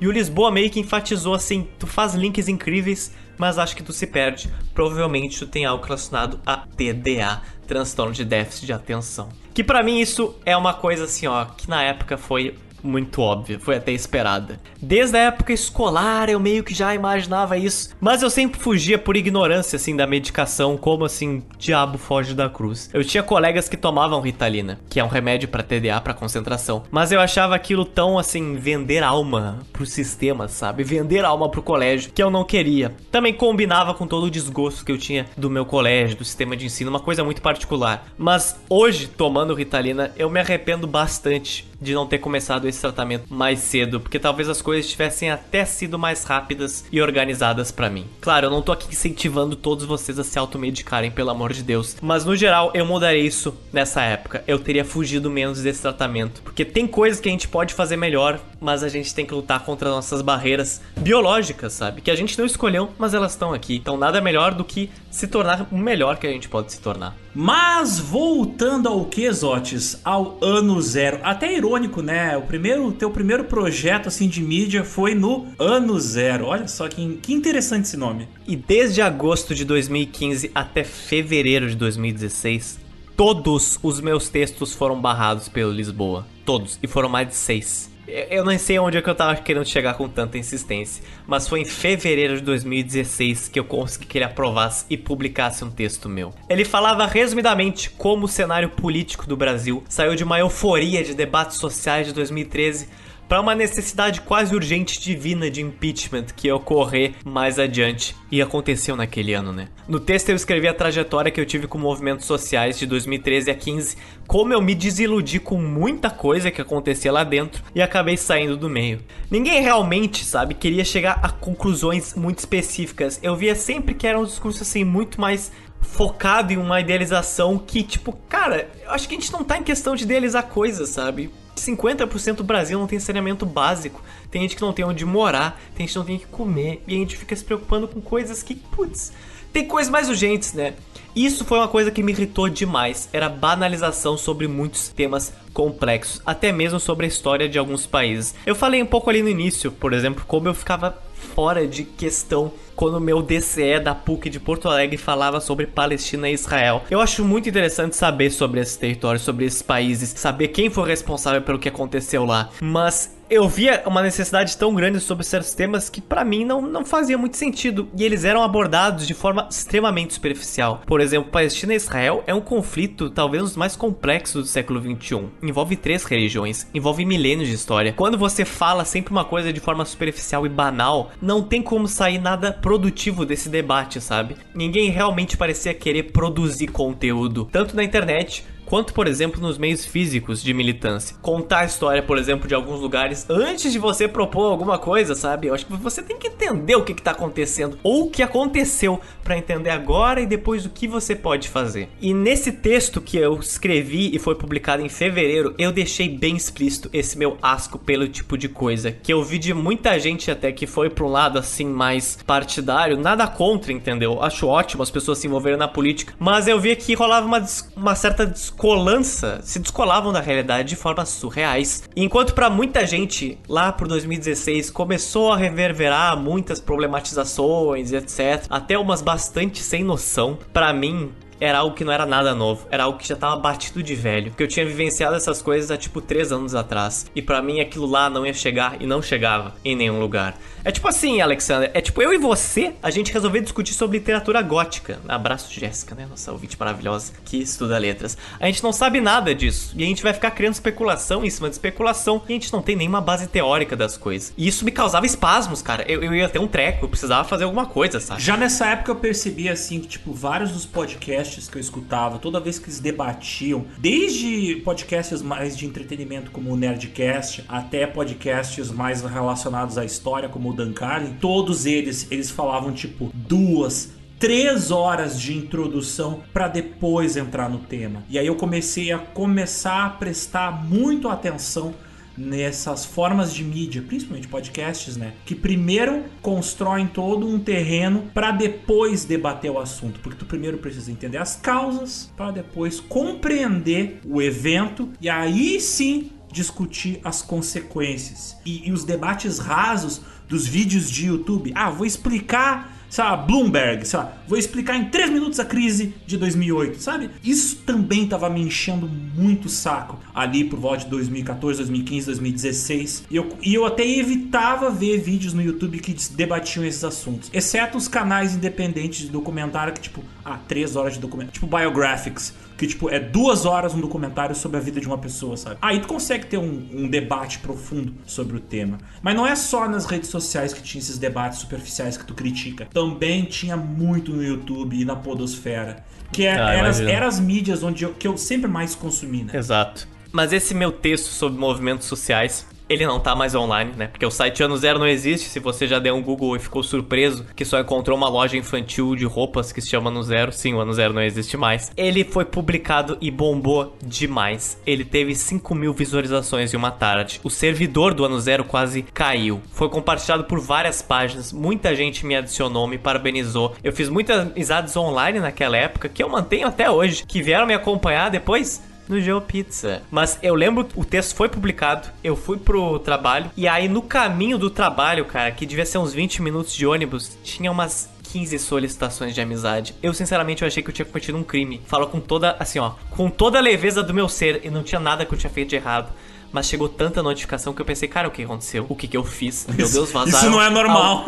Al... vazaram alguma coisa minha. Foi muito rápido, cara, mas foi por causa do texto. A última vez que eu tinha visto ele, lá por 2018, ele tinha mais de 100 mil visualizações, cara. 100 mil visualizações. Isso sem contar quantas páginas não republicaram ele, né? Em Facebook ou coisa assim. Hoje, relendo ele, é claro, eu reescreveria muita coisa. Isso foi há quatro anos atrás. Muita coisa que eu falei na época nem é mais prioridade de 2020, que infelizmente é uma realidade mais triste. Eu acho que o que fez ele bombar, cara, é que foi um dos poucos textos que foi mais um desabafo, assim, tipo, putíssimo da vida sobre a situação política do Brasil e também da vida real, sabe? No dia a dia, de alguém que viveu ela, seja na rua ou seja na internet. Não era, tipo, uma análise, sei lá, de algum blog, de um super meio de comunicação do Brasil sobre os movimentos sociais pelo cientista político, sei lá, Rodolfo Guimarães, entendeu? Dava pra ver que eu escrevi o texto assim, assim, ó, muito desgraçado da cabeça, eu não aguentava mais. E as pessoas assim falaram que, cara, era isso que eu sempre quis dizer, mas eu não tinha base para dizer. E tu disse, tu contextualizou tudo e tu chegou ao ponto. E eu fiquei, caraca, que demais. E o Lisboa falou, cara, tu pode ser o guru do ano zero, mas para isso tu vai ter que lapidar teu conhecimento, filhão. Aí eu falei, bom, pode deixar, não te preocupa. Eu comecei a escrever mais textos sobre história e sociologia pro ano zero, mas normalmente eles eram mais históricos do que análises contemporâneas realmente, porque eu nunca fui muito de falar de política atual, e seja em meios sociais ou em tudo do tipo, eu sempre fui bom em contar histórias. E o Lisboa falou para mim, cara, investe nisso, porque tu consegue construir narrativa muito bom. Então, até as pessoas me perguntam às vezes: o Gel não vai falar de política atual? Não, não vamos, porque eu acredito que tem muita gente que faz isso melhor do que a gente, pessoas que são professores de política internacional e eles sabem muito mais. Aqui é histórias atuais e atemporais. Eu também comecei a traduzir vários textos de cientistas sociais gringos, principalmente europeus, que a gente, claro, pediu autorização e publicava. Eu traduzi sem brincadeira textos gigantescos que melhoraram muito a forma como eu escrevo e como eu reviso e me expresso. Um dos textos que mais bombou no site foram textos de social science, que aí entra uma coisa muito interessante. Social science, para quem não conhece, é um tipo de não é bem ramo, mas pode ser considerado um ramo da sociologia que não é muito famoso aqui no Brasil, mas é tipo uma análise histórica do mundo, mas através de um ponto de vista mais biológico.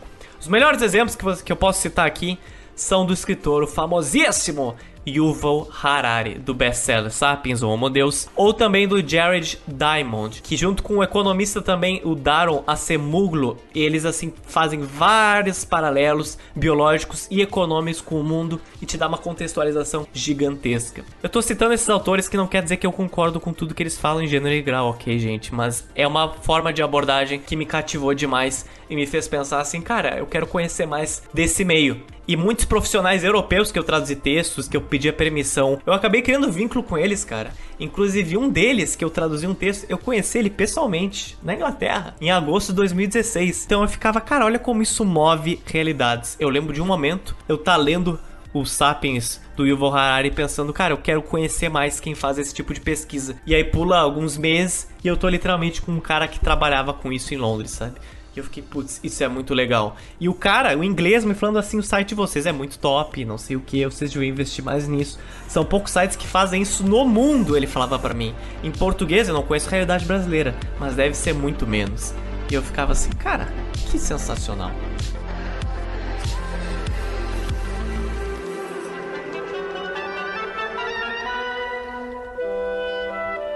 Nesse período, né, tava lá eu na faculdade e, né, além de focar na questão do estudo da edição, né, não, obviamente edição de vídeo, tu consegue também editar áudio, né. Peguei um professor muito bom de uh, áudio, então aprendi muita coisa legal sobre áudio. Nossa, eu escutava, como eu falei, 40 podcasts por semana.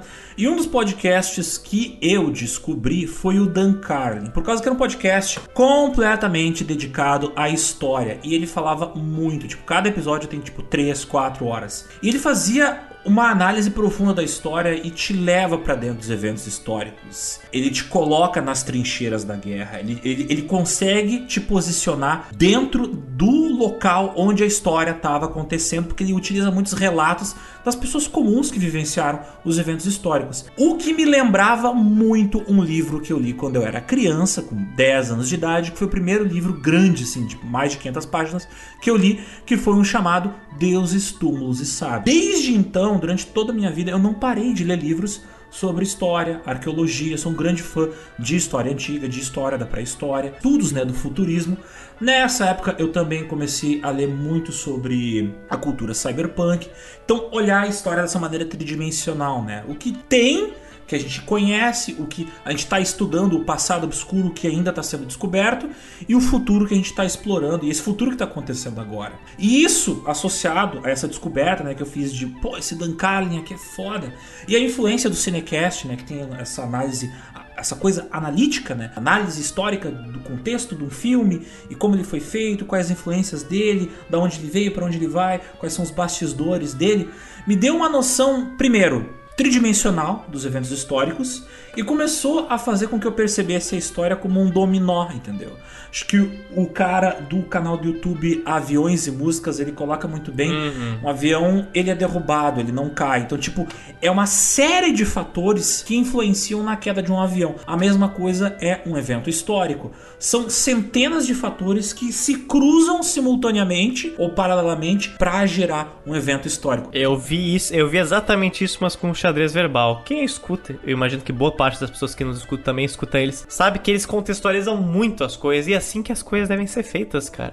Criticam também muita gente, ah, é muito longo e etc. Eu, filho, o que que eu posso fazer? Eu não vou pedir desculpa por produzir conteúdo de graça, de forma muito específica sobre várias partes do mundo. Isso é necessário, o conhecimento é necessário. É, entre ser superficial e atender o gosto de todo mundo e ser profundo e, e por consequência honesto com os nossos ouvintes, eu prefiro ser longo e profundo, né, Zotes? Exato. É muito mais gostoso um podcast longo e profundo.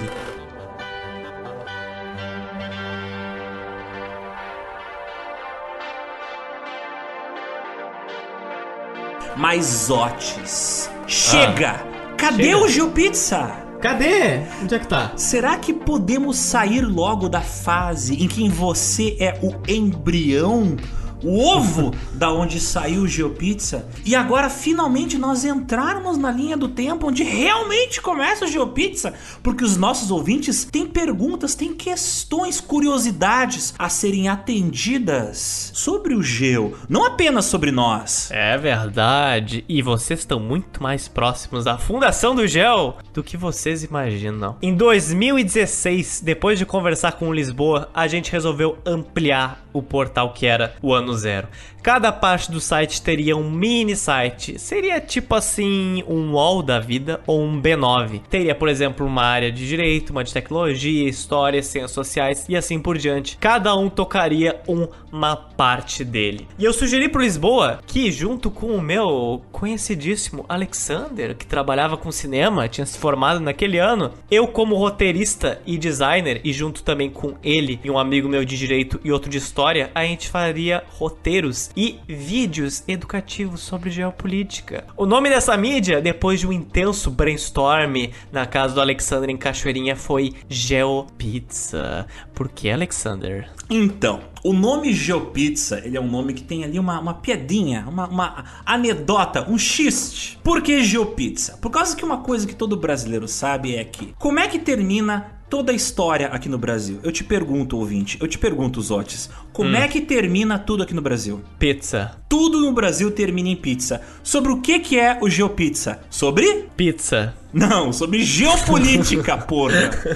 sobre geopolítica em história. Então, nada melhor do que GeoPizza, por causa que a gente ia explicar história e geopolítica de maneira analítica, ou seja, em fatias, né? Dividir para conquistar. O mapa do globo terrestre, se tu olha do topo, parece uma pizza sendo cortada. E eu me lembrei, cara, de uma charge da década, sei lá, 1880. É uma charge do século XIX. Ah, eu sei. Da é, divisão da China, que são vários impérios europeus dividindo a China como uma pizza. Então eu pensei, pô, dividir e conquistar, tudo termina em pizza. História em pedaços, fatias. Podcast é gostoso de saborear, de ouvir. GeoPizza, cara. Perfeito. Perfeito. Tanto, é, tanto é que a ideia do logo e do nome vieram juntas. Exatamente. Então tá aí, dia 17 de maio de 2016, nasceu o menino GeoPizza em Cachoeirinha, Rio Grande do Sul. E agora um mind blow pra vocês. O nome Geo de GeoPizza é para ser gel de mundo, de geopolítica, não exatamente de geografia. Mas por causa do Instagram, muitas outras contas se chamam Gel, Gel alguma coisa, Gel blá blá blá, e eles têm um logo de um globinho. Então todo mundo começou a associar o GeoPizza a algo de geografia, mas tá escrito na nossa biografia geopolítica e as pessoas chamam de geografia. A gente fala de geografia, mas não é o primordial. Então assim, mas tudo bem, né? Tudo bem. E também ia ficar feio um podcast chamado Geopoliticast ou Geopolítica Pizza, sei lá. Não tinha outra, não, não tinha, não tinha outra. outra. Não tinha outra. A gente acertou Era assim, ó, pum, de primeira. Exato. E eu e os Otis começamos a fazer alguns vídeos em 2016. Um dos vídeos que a gente mais gostou de fazer foi sobre o alto golpe que aconteceu na Turquia, que ocorreu em julho daquele ano. A gente também fez vídeos sobre curiosidades de geografia, mas dava muito, muito trabalho fazer vídeo. Fazer um vídeo, né? Gravar um vídeo, editar ele, tratar as imagens no Photoshop para que vocês assistam um vídeo no YouTube com qualidade, né? Porque a pior coisa que tem é ver um vídeo no YouTube que fala sobre história e tá lá um, um gráfico, uma foto em baixa resolução. Então tudo tem que passar por um processo não só de edição de vídeo, de gravação, mas também de Photoshop, olha só. Então, sempre foi muito custoso em questão de tempo. E eu também via que o público do YouTube não era lá um muito que eu queria investir, por vários motivos. Foi nessa época que comecei a ver a grande diferença que tinha o público do Facebook, como do Twitter ou do Instagram. Que o YouTube não era o tipo de público que eu realmente queria, porque eu pensava a longo prazo na sustentabilidade do podcast. E eu via que podcasts conseguiam muito mais ouvintes que contribuíam, porque eram pessoas que interessavam, tinham um senso de pertencimento maior. E eu fiquei assim, cara, eu preciso fazer um podcast. Mas isso em 2016. E o que aconteceu? Nada. Eu acabei criando as redes sociais do Gel como uma forma de criar público para através de lá eu jogar as pessoas pros vídeos. Porque era algo que a gente fazia, por exemplo, no ano zero. O que a gente fazia? A gente pegava tirinhas, infográficos, a gente traduzia, que eram coisas que já feitas por outras pessoas, a gente colocava ali créditos e tradução, que foi a única coisa que a gente fez. E isso era bom, porque chamava gente para curtir, seguidores, as pessoas compartilhavam e a gente também compartilhava os nossos textos. Pro GeoPizza eu adotei o mesmo parâmetro. Eu comecei a pegar mapas, eu comecei a pegar fotos de cidades antigas e comecei a acumular seguidores cada vez mais. Mas podcast do Gel, cara, demorou muito tempo para nascer. O fim de 2016 e todo o ano de 2017 ele foi bastante lento pro GeoPizza. Quase nada aconteceu pouquíssimos vídeos foram feitos. Foi também nessa época que o Alexander não conseguiu mais ser editor. E aí eu tinha que editar e eu odiava, ainda odeio editar vídeos. E eu tava me aproximando do fim da faculdade, TCC, estágio, e ainda por cima trabalhava no ano zero. Eu só não conseguia levar o gel adiante.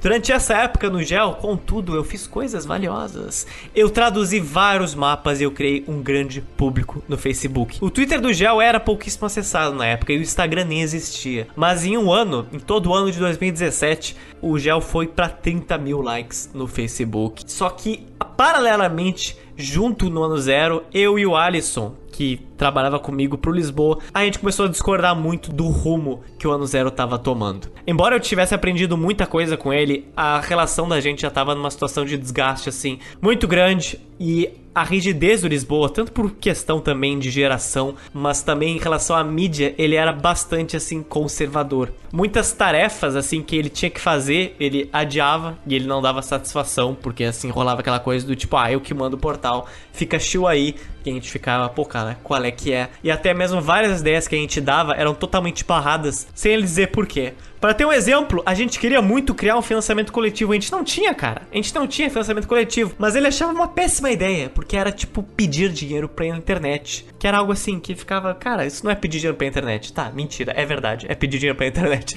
Mas de acordo com a visão dele, aquilo faria cair a reputação do site. Só que isso não é verdade. Ele queria muito ganhar dinheiro, por exemplo, naquele modelo de negócio dos anos 2000, que eram sites que vendiam área para empresas anunciarem com anúncios assim, que é tipo, por exemplo, assim, ah, nós temos um Media Kit, você pode anunciar nessa parte do site aqui, aqui, aqui. Cara, isso aí é do início dos anos 2000, sabe? E isso em 2017 já não mais vingava mais. Então a gente já começou a ficar bem descontente do rumo que a coisa tava lidando. E a incapacidade do Lisboa de se adaptar a novas mídias fez com que eu e o Alisson, no início de 2017, a gente quitasse, saísse do ano zero e cada um resolveu seguir os seus próprios rumos. E eu olhei pro meu João Pizza e falei: "É tu, garoto.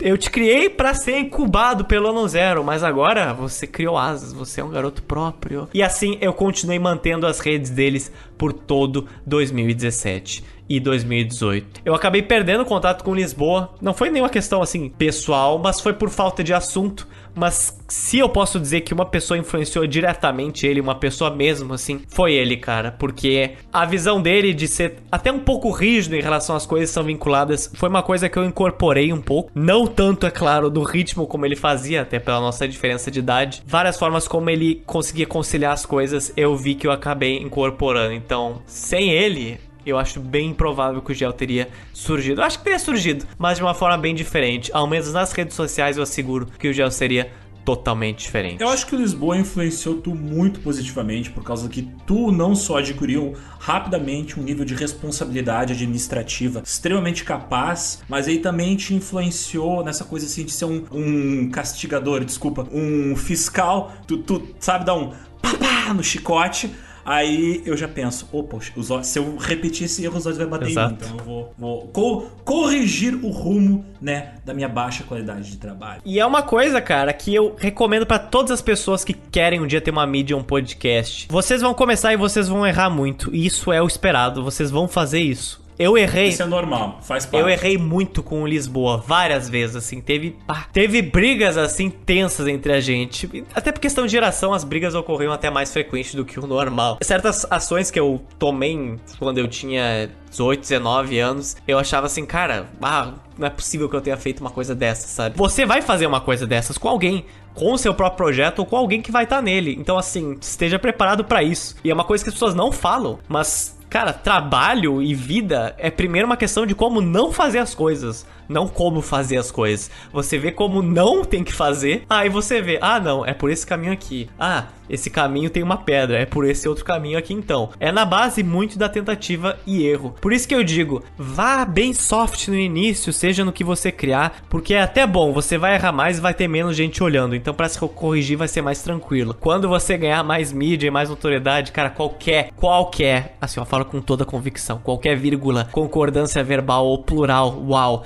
vai parecer que você, não sei, que você acusou um grande político em Brasília, sabe? Com falta de provas. E ainda dentro dessa questão de errar bastante, cara, eu tenho que admitir, assim, a minha vida profissional, apesar de ser menos, né, destacada, menos proeminente na internet que a vida profissional dos Otis, eu, claro, estava envolvido nos meus projetos audiovisuais. Espelhando um pouco disso que os Otis falou, cara, tudo que eu me envolvi de projetos audiovisuais, que eu tentei entre 2015 até 2019 deu errado, não foi para frente. Por uma série de motivos, desde pessoas desistindo do projeto, desde o projeto eu errando muito, não tendo nem cabeça, nem chifre, nem pata para avançar para frente. Eu errei e com esses erros eu aprendi. É a soma dos teus erros que cria o conhecimento que tu precisa para criar coisas legais, não é a soma dos teus sucessos. Mas nesse período, felizmente, eu consegui trabalho fixo dentro da área do cinema. Então foi muito bom porque me deu uma estabilidade financeira e uma segurança. Foi também durante esse período que eu me dei conta que eu tinha um pequeno probleminha chamado bipolaridade. Eu já era bastante explosivo, já era bastante tipo 880, mas nesse período eu me dei conta, opa, se isso é um problema. E eu comecei a me consultar com um psiquiatra, psicólogo, e eu comecei a me medicar e perceber que, opa, isso tá bastante complicado, é bastante problemático e quando eu tenho, os meus momentos ruins, está me atrasando bastante. E o fato de eu me tratar também me deu mais estabilidade e essa estabilidade me deu digamos assim, um chão sólido a partir do qual eu poderia trabalhar de fato em projetos que tinham um futuro e ter a segurança de que eu ia completar esses projetos. Tá devagar, mas tá andando para frente agora. Então, ó, duas lições importantes nesses últimos minutos. Errem muito, não tenham medo de errar, mas lidem com as consequências e se mediquem. Muito importante. É, visitem médico. E, assim, ó, muita gente não cuida, né, da saúde mental.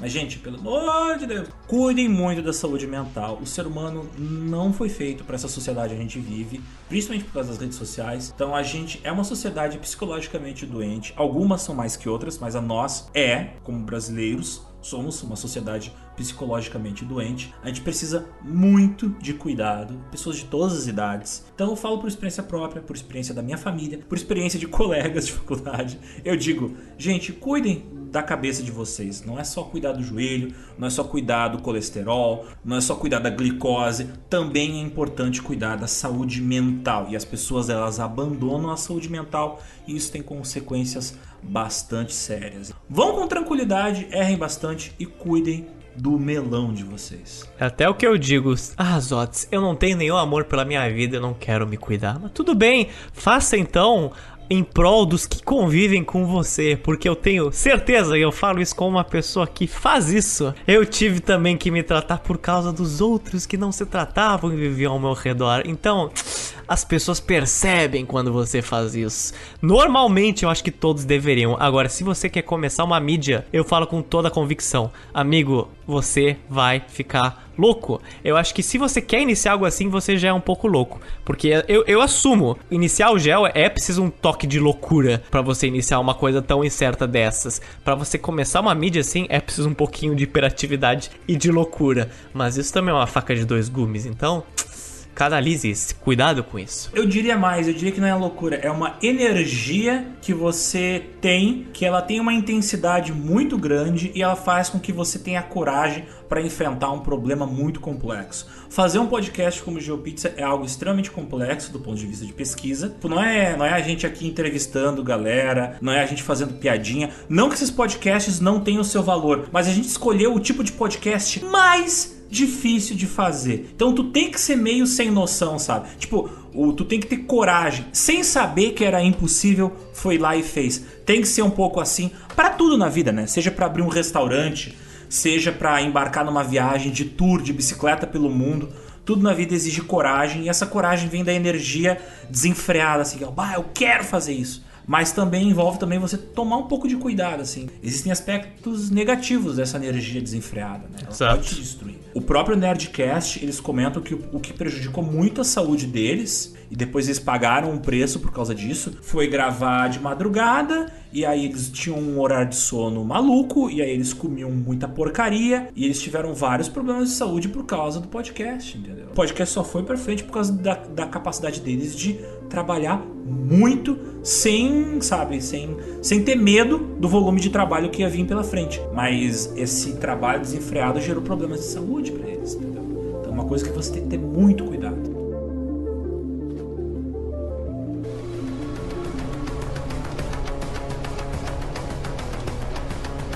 E voltando à nossa linha do tempo, agora que nossos ouvintes muito queridos já anotaram no seu caderninho o que, que eles devem fazer, se medicar e, né? Já é a nossa segunda palestra sobre como fazer podcasts. Em 2018, o Gel, ele permaneceu hibernado. E eu tinha me formado. Claro, das redes o Gel continuava, mas assim, ele não produzia conteúdo de fato. E esses anos pra mim de 2018, início de 2019, pra mim foi a maior representação de que eu deveria ter tomado vergonha na cara e ter começado logo os podcasts. Embora eu tivesse filas, eu tinha um tempo relativamente livre. E eu deveria ter iniciado logo isso e levado mais a sério o Gel como produtor de conteúdo, não só como replicador. Mas eu não fiz isso. Eu não fiz isso. Porque a maior dificuldade, cara, é você começar. É você ir lá e criar as coisas. É você fazer a sua primeira edição. Eu precisei passar, cara, pelo pior da vida profissional. pra ver com o que, que eu queria trabalhar, não tinha nenhuma empresa contratando. Eu não seria feliz no meio de comunicação aqui do Rio Grande do Sul, talvez ou não do Brasil. Com todo respeito a todos que trabalham neste meio, mas pra mim, cara, não iria dar. Portais de informação chamando contratando gente. Cara, já é raro. Agora, daqui em diante, só iria decair cada vez mais. E no meio de 2018, eu comecei a trabalhar de freela, de MEI, microempreendedor individual, pra uma produtora de eventos. Que era uma produtora de eventos não só de Porto Alegre, mas do Brasil inteiro. Olha que oportunidade incrível, Alexander, de criar contatos. Olha Era home só! office, mas esta empresa e o responsável por ela, oh my god. Essa produtora foi um empurrãozinho que eu precisava pra focar todas as minhas energias no GeoPizza e levar ele a um produtor de conteúdo a outro patamar, deixando de ser um replicador de conteúdo, diferenciando o Gel das várias páginas aí de Facebook e de Instagram que existem. Produtor de conteúdo, GeoPizza. Mas o que que aconteceu na vida dos Otis pra ele tomar um shift tão grande? É como eu gosto de dizer, antes de aprendermos a viver dignamente, a tem que aprender a morrer. Oh my god, Zotis, não me diga que você correu risco de vida. Todo podcast precisa de um arco-inimigo, Alexander. Os antagonistas, os rivais dos protagonistas, são aqueles que levam o protagonista a amadurecer, a ganhar coragem, vergonha na cara e vencer o seu arco-inimigo. Sem Thanos não tem guerra infinita, cara. Sem um grande arquirrival, tu não tem um grande herói. E nessa edição nós temos um arco-inimigo. Oh my god. Eu fui contratado por essa produtorazinha que fazia várias eventos em vários recantos do Brasil. E eu tava inicialmente encarregado de fazer os pôsteres dos eventos. Bem simples assim. Só que eu não sei se você já ouviu falar em algo chamado acúmulo de função de uma forma desproporcional. Ah, já, já vi isso bastante na área. é Então, começou a rolar isso de uma forma nunca antes vista. Porque, cara, além de achar ok delegar coisas demais pros outros, ele começou a delegar as funções dele pra mim. A minha tarefa não era mais só fazer os pôsteres dos eventos. Era, por exemplo, mandar o pôster pro produtor local de Goiânia, falar, por exemplo, com as gráficas, era responder os eventos nas redes sociais, atualizar os sites, falar com os gerentes dos teatros e também das casas noturnas, várias outras coisas. Então você imagina você tá, você tem um chefe. Só que imagina que eu tinha 24 chefes, porque cada evento tinha um produtor que me pedia coisas específicas. Foi nesse momento que meu WhatsApp ele foi de 99 conversas não lidas, número que ele permanece até hoje. Deve ser mais de 300. Então, a minha paz teve fim. É até interessante eu comentar. Eu lembro que assim, ó, toda vez que eu encontrava os Otis nessa época, ele tava ou. ah, ou. Então, tipo, ele tava em dois modos. Ou, tipo, quero morrer, ou estou puto com a vida. Ele tava muito estressado. Desconfio que foi nesse período que os Otis virou um velho adulto. E vários clientes dele, que ele tinha relações com os clientes e eu tinha só que fazer coisas pontuais com os clientes, vinham pra mim, pra mim, funcionário do cara, falar mal dele. Tipo, não falar como assim cliente, mas falar como pessoa. O seu chefe me tratou muito mal.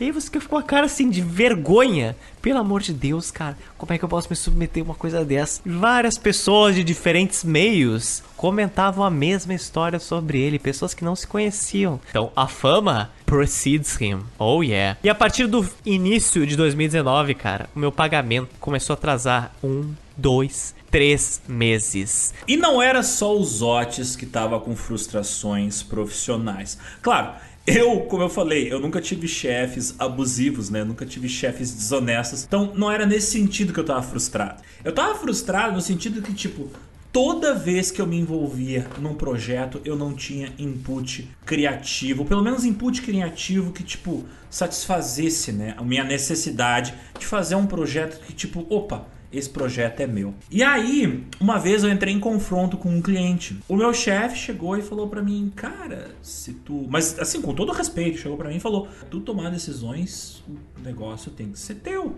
E aí aquilo acendeu uma luz na minha cabeça. Eu, tem razão, eu tô sendo burro. Eu tô sendo burro. Como é que eu não batalho mais para fazer um projeto meu, entendeu? Já tá na hora, eu já, já tá mais do que na hora de eu construir uma coisa minha, entendeu? Chega de construir a casinha dos outros. Eu tenho que começar a construir a minha casinha. Tá na hora da gente acertar a direção dos trilhos do trem do GeoPizza. Porque tá lá, cara, tá lá tudo pronto, é só a gente fazer. Eu tenho as pessoas, eu tenho os recursos, eu tenho equipamento, eu tenho tempo, eu tenho vontade, eu tenho conhecimento. E aí entra de novo aquilo que eu falei. Assim como eventos históricos são a convergência de várias influências, o GeoPizza foi a convergência de várias coisas positivas e negativas que foram evoluindo ao longo do tempo e foram lá e pum, cruzaram simultaneamente ao mesmo tempo. E depois que o meu chefe basicamente falou: tô com três meses teu salário atrasado, mas estou sem dinheiro, vou pra Europa, eu fiquei, não, tá. Ai, cara, eu sou muito idiota, como é que eu me submeti a isso? Eu falei pro Alexander assim, cara, eu vou fazer um podcast de GeoPizza. Se tu quiser vir, venha. Se não quiser, ok. Mas eu vou fazer isso porque eu preciso ao menos tentar Tipo, eu não posso ficar me submetendo nisso para sempre, sabe? O Gel, ele já bombava nas redes sociais até. E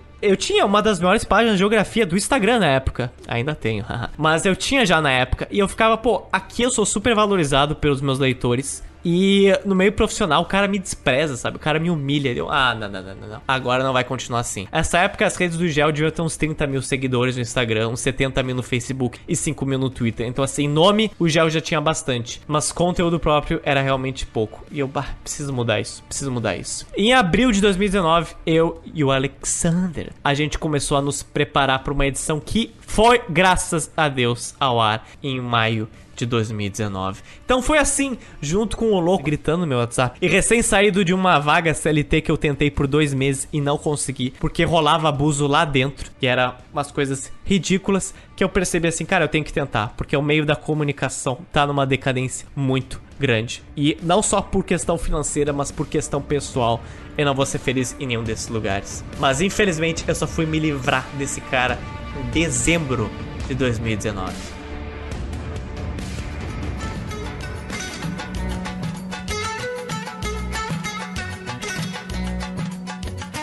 Então, a coisa tinha que acabar em algum momento, graças a Deus. E ela acabou num momento bem curioso. O que que acontece? Eu já tava para sair no início de 2020. E a minha irmã, ela mora em Dublin, Irlanda, desde 2016. E eu ia visitar ela com a minha família no final do ano. Mas antes, ali no meio do caminho entre Brasil e Irlanda, o que que existe, Alexander? Além do Oceano Atlântico? Sei lá. Muitos países. Muitos países. África, África, África Europa, né? Mas a gente fez uma paradinha onde em Marrocos é óbvio, tudo a ver, né? Com toda a linha construtiva desse podcast, a gente foi pro Marrocos. Enfim, Casablanca. Mas o que, aconteceu? Cara, em Casablanca, o cara me infernizando. Eu basicamente em contato com um mundo totalmente diferente e o cara no meu zap me enchendo o saco. E eu falei pro cara que eu ia ficar 14 dias fora, mas mesmo assim surgiram demandas de última hora e assim por diante. Eu tive que fazer outdoors, não em Casablanca no meu notebook, mas na zona rural de Marrakech, que é uma cidade no sul sul do Marrocos e o notebook estava falecendo. E agora eu preciso explicar uma coisa. Vocês sabem como é que é a internet do Marrocos? Como é que ela é, Zotis? Porque eu imagino que ela talvez seja muito rápida, né? Então, alguns lugares é mais ou menos. Em Casablanca era mais ou menos. Mas Marrakech é literalmente na fronteira do Saara. É tipo no início do Saara. E no lugar que eu tava, eu testei a velocidade da internet. Era 0.3 mega por segundo. Cara, sério, 0.3 mega por segundo. Então, além de eu fazer um outdoor no notebook perto do Saara, eu tive que subir ele. Sim, e um upload que demorou horas, basicamente horas. Eu tive que deixar meu notebook ligado no quarto que eu tava, com a quarto trancado, mas pessoas assim, maluco, se um cara aqui entrar, ele leva meu notebook de boaça, sabe? Eu não vou nem poder fechar ele, porque ele tá subindo arquivo. E na véspera de Natal, quando eu tava num bar em Marrakech, literalmente estavam os caras tocando uma música no fundo marroquina bem típica, tipo eu mandei pra, pro cara um baita áudio assim, pra esse arrombadaço. Começando, é claro, eu aprendi muito a persuasão, cara. Isso é algo que eu aprendi com esse, esse maravilhoso do meu ex-chefe. Eu comecei, claro, amaciando o ego dele, não sei o que, papapá. Aí no fim eu dei aqui. Ah! golpe de misericórdia. Falei de tudo que tava errado, porque que eu tava saindo. E eu falei assim, ó, espero que tudo dê certo, mas eu duvido que dê. Oh my god. E eu lembro de eu mandando um, um áudio pra ele super longo. e os caras que estavam tocando no bar do Marrocos, eles ficavam me olhando com uma cara de muito preocupado. Porque eu tava mandando um áudio olhando para eles. E eles achavam que eu tava fofocando deles. Só que não, eu tava falando em áudio. E eu lembro que quando acabaram as músicas, obviamente eu não entendo árabe. Né? Eles falam francês, mas no sul não se fala tanto francês quanto no norte de Marrocos. Eu entendi eles falando Brasil, brasileiro várias vezes. Aí eu fiquei, ai maluco, os caras estão falando de mim em árabe, eu não tenho ideia. Mas foi assim, foi em Marrakech que eu derrotei essa desgraça. E foi assim que a história do Gel seguiu a livres trilhos. Graças a Deus.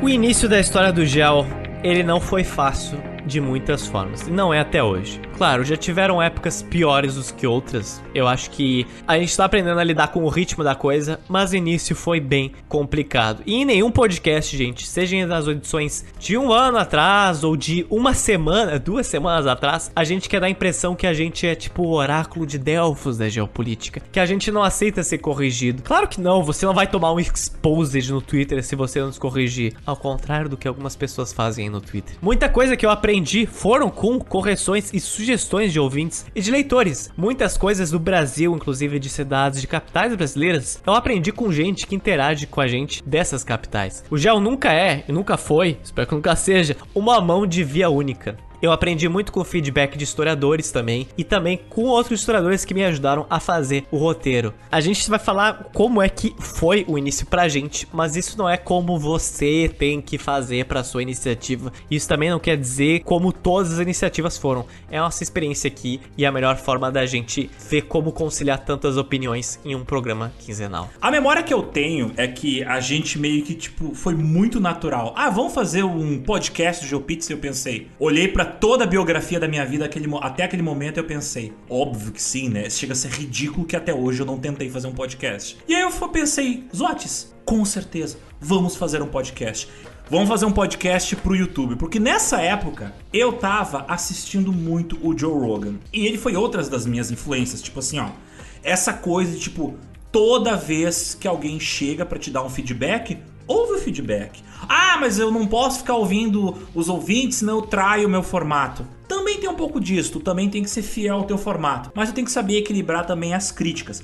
As críticas, elas são muito importantes. Para pra pensar, o George Lucas, os melhores filmes dele foram aqueles onde ele recebeu críticas dos colegas de trabalho dele. Aí ele via, opa, eu tenho que mudar isso aqui. Aí foi lá, um fez um filme bom. O filme que é menos George Lucas de todos é o Império Contra-Ataca. Por isso que é um filme tão bom. Quando ele estava cercado de pessoas que só abaixavam a cabeça e concordavam com ele, ele fez o episódio 1, 2 e 3. Então é aquela coisa, tu tem que te, cercar de pessoas que vão te dar críticas, seja positivas ou seja negativas, porque as críticas elas fazem você observar o teu trabalho de um ponto de vista que não seja o seu próprio. E aí faz com que você analise quais são as fraquezas do teu projeto e veja o que, que pode ser melhorado. É muito importante os olhos e os ouvidos dos outros no que concerne a um projeto artístico. Porque o GeoPizza também é um projeto artístico, né? Não deixa de ser um projeto uh, histórico, geopolítico, mas envolve ali um certo nível de arte. Por exemplo, eu queria no início um podcast sem trilha. Os Otis falou: não, vamos fazer com trilha. E de fato, com trilha ficou muito melhor, ficou muito mais profissional,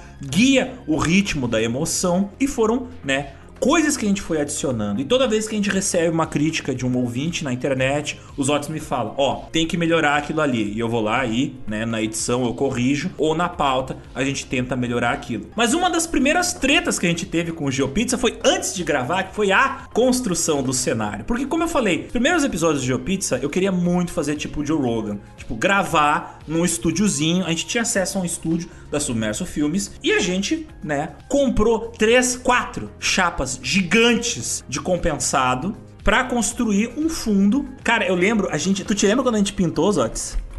Ah, eu não queria lembrar. Foi muito engraçado porque eu tinha uniformes que o meu pai tinha ganhado da Souvenir na década de 70 e eram uniformes de pintor que estavam limpinhos e cada um vestiu o seu uniforme de pintor e nós lá pintando três chapas. No final das contas ficou tão feio aquela pintura que a gente teve que usar o outro lado da madeira. Então todo aquele trabalho foi jogado fora. Mas aquela história, o caminho até os acertos é uma estrada pavimentada de erros, né? Então o que aconteceu? A gente construiu o cenário e a gente pensou, vamos gravar o primeiro episódio sobre o que vai ser whatever. A gente gravou sobre o que tinha na nossa cabeça. Ah, tinha. Porque, porque, porque a, a ah, tinha um roteiro. Tinha um roteiro, mas não era, tipo, comparado ao que é os roteiros hoje, era uma bagunça. Não. Óbvio. É. A gente, a gente aprendeu muito pelo caminho. Era uma bagunça, uma bagunça. Exato. O estúdio do GeoPizza de gravação ficou empesteado, tipo, seis meses com cheiro de pintura, sabe? De, de... Ficou, cara. Eu, eu, comecei a achar que era o cheiro já natural do bagulho. Aí eu lembrei, não, isso é da tinta, né? Isso foi em maio e era tipo outubro e ainda tinha. E os Otis têm problema de rinite e eu tenho problema de alergia. Então a gente, se vocês prestarem atenção, não é que a gente tá cheirando cocaína nos intervalos da gravação, é que a gente tá fungando o tempo todo por causa do cheiro de produtos químicos cancerígenos entrando no nosso organismo enquanto a gente grava os primeiros episódios do GeoPizza. Ótima ideia, Alexandre. Ótima ideia. Outra coisa que eu tenho que comentar é que assim, ó, a gente o que a gente fazia muito era gravar em vídeo, né? Óbvio.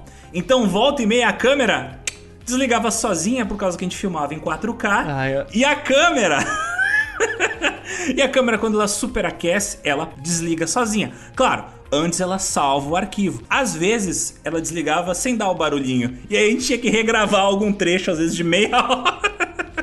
Acho que a última vez que isso aconteceu foi no episódio sobre a, a Idade Média. É, é, é mais gatilho para mim lembrar da câmera desligando e eu morrendo de calor naquele estúdio do que o cara me atrasar três meses de pagamento. Ah, sério, me dá um peso assim muito forte mais do que ser enganado em Marrakech, sabe? É a câmera. Os Otis estressavam. aquele barulhinho. Os, os Otis se estressava, mas eu me estressava ainda mais porque, primeiro, eu era o responsável, né? Por fazer a câmera funcionar, então me dava um desespero. Tudo era bem gravadinho, tudo com qualidade, coisa e tal. Inclusive o áudio, a gente procurava gravar com a melhor qualidade possível. Apesar de que era uma lapela para duas pessoas, mas a gente tentava fazer o possível. E a outra questão que tinha é que nessa época eu editava os podcasts em vídeo e eram arquivos em 4K. Então, cara, o que exigia de potência da minha máquina. Cara, suicídio. Não, suicídio. assim, ó, eu levava, eu demorava muito para lançar os episódios em vídeo por causa que eu tinha que pesquisar todas as imagens de tudo que eu citei no podcast e cada podcast tem três horas. Então eu tava fazendo um documentário da Discovery para lançar no YouTube para ter 10 visualizações. então era, era Cara. no começo era um projeto maluco. Eu juro por Deus, um dia eu quero retomar o podcast em vídeo, mas daí só o dia que eu tiver tipo um editor extra só para cuidar da parte de ilustração das imagens do podcast. Mas era um projeto maluco, assim, tipo, de novo, a gente comentou antes, tu tem que ir com essa energia de maluco, assim. Pra mim, não importava o trabalho que ia dar. Eu só tava, assim, com muita vontade de fazer. E engraçado, é a mesma vontade que eu tenho de fazer hoje, assim. Se eu tivesse tempo, eu teria continuado mas era inviável. Em questão de o trabalho que dava para gravar esses episódios em vídeo era muito grande, era inviável. Então, já respondendo as dúvidas que as pessoas perguntam, por que que vocês não fazem que nem o Flow Podcast que grava? Aí eu respondo, porque o Flow Podcast tem um orçamento 20 vezes o nosso, eles têm um estúdio próprio, e eu sinceramente, eu só vou me sujeitar aquilo ganhando a mesma coisa que o Flow Podcast. Então, nossa, eu lembro até hoje assim as tretas que davam, sem falar quando, por exemplo, no meio da noite dá um bug no Premiere e trava o render que estava a 12 horas e ia levar 24 horas para exportar. Então, nossa, vou voltar a fazer os episódios em vídeo. Promessa aqui, ó, promessa é dívida. Mas só o dia que a gente tiver, tipo, muita grana, porque isso dá muito trabalho e provocava atrasos desnecessários. Acho que deve ter custado uns 5 anos da minha vida, aqueles meses, sinceramente. Era horrível. Imagina eu que editava, né, Zotes? Mas eu acredito assim, ó, isso é uma lição muito importante. Faça o que você consegue fazer. Se você tentar abraçar o mundo, você vai morrer soterrado e ninguém vai lembrar de você. Essa é a realidade.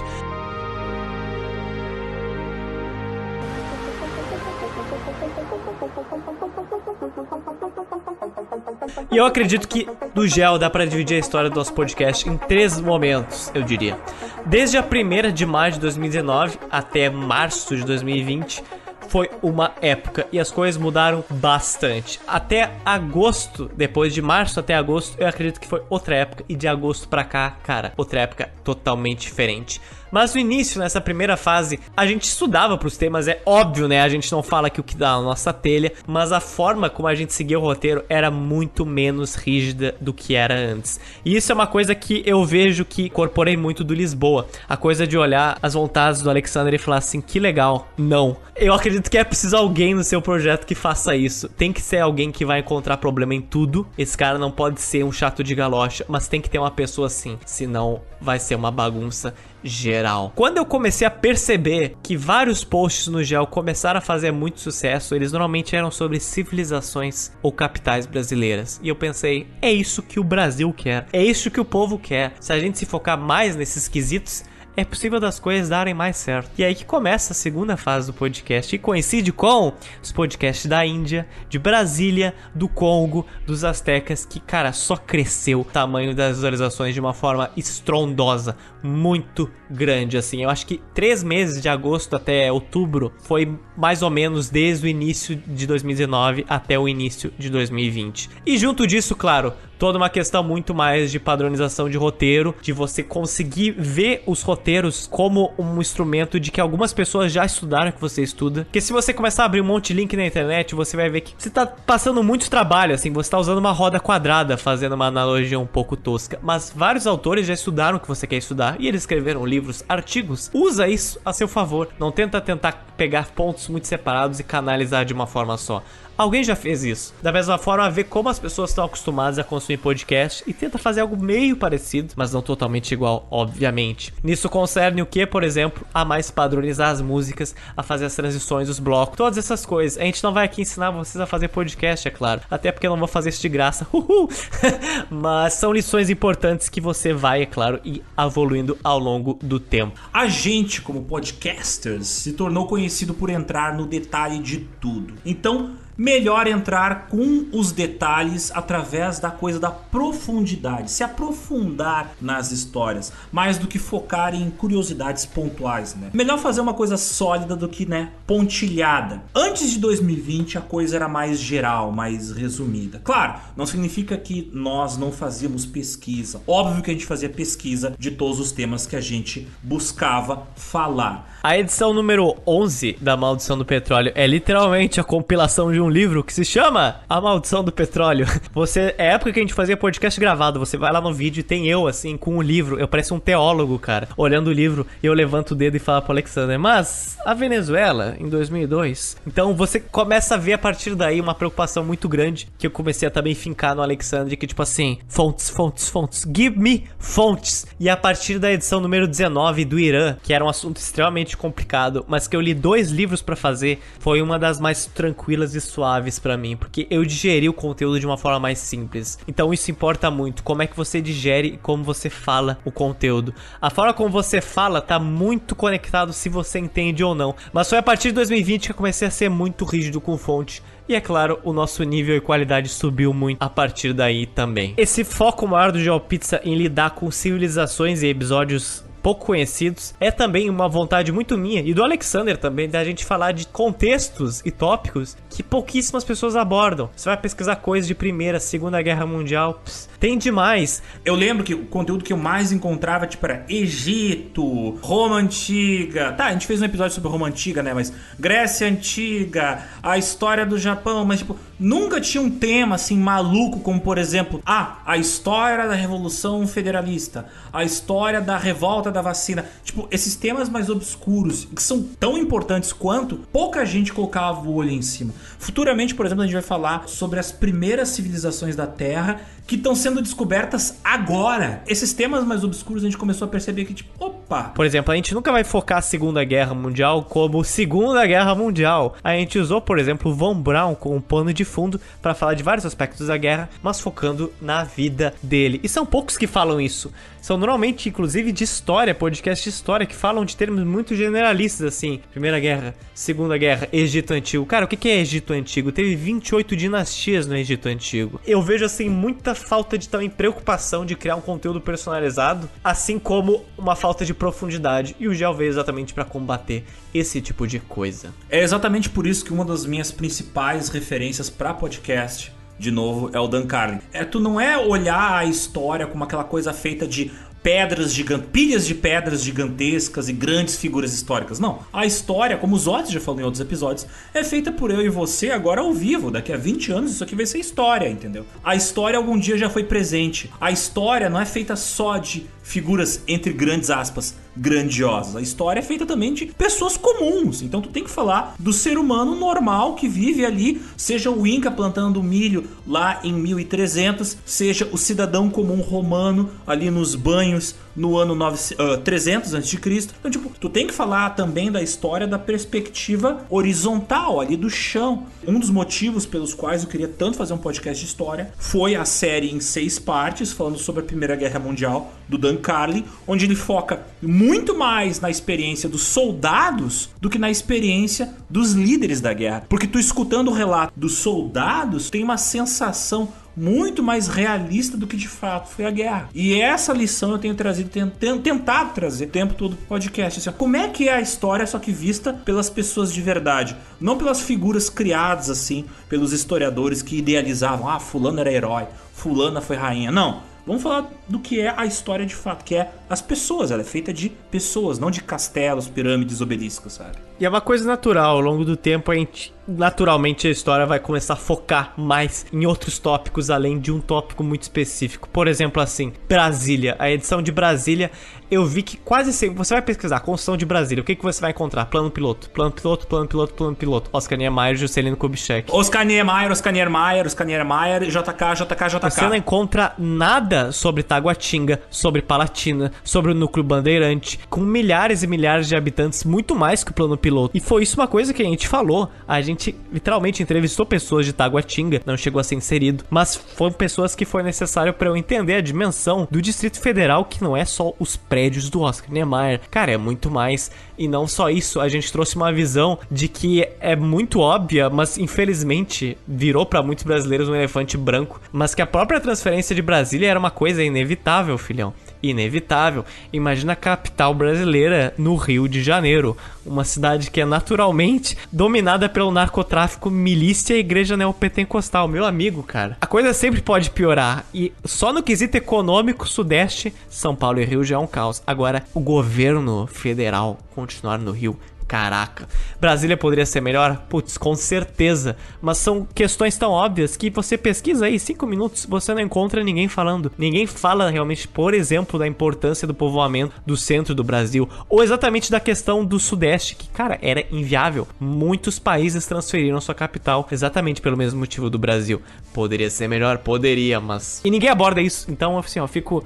Oh, louco da vida. E esse é um fenômeno bastante comum no processo de criar as pautas do GeoPizza, assim. A gente começa, ah, eu quero falar sobre X assunto. E a gente percebe que o assunto é infinitamente mais complexo, mais difícil, mais vasto do que a gente inicialmente esperava. Dois episódios recentes foi a biografia do Von Braun. A gente achava que tipo, ah não, vamos analisar apenas superficialmente. E eu acabei lendo a biografia do cara e percebendo, uau, esse cara, tipo, as decisões que ele tomou é super problemáticas e esse é um personagem extremamente complexo, não dá para lidar com a dicotomia herói vilão. Não, o cara é muito mais complexo que isso entende? O cara passou por várias fases da vida dele, passou por várias situações complicadas e isso fez com que o rumo da pauta mudasse completamente. Eu abandonei todas as ideias pré-concebidas que eu tinha, mais de uma vez isso acontece no GeoPizza, e eu fui no que a pauta me entregou. Então, muitas vezes no processo de pesquisa, muda até o tema do, do podcast. Acabei de falar isso com o Alexandre antes da gravação. A gente acabou de falar isso. Tem um episódio que vai sair agora no início de 2021 que a gente pensou, ah, vai ser sobre X assunto. De repente, o Zotti se confrontou com um problema. Só que não tem como gravar sem antes eu falar de outro tema. Então, daí, aquela uma pauta não só mudou o tema dela, porque as informações que estavam vindo mudavam o contexto, né, o objetivo que a gente tinha inicialmente, obviamente transformou em dois episódios. Então agora não é um episódio, é dois episódios. Não, não digo que a gente é refém,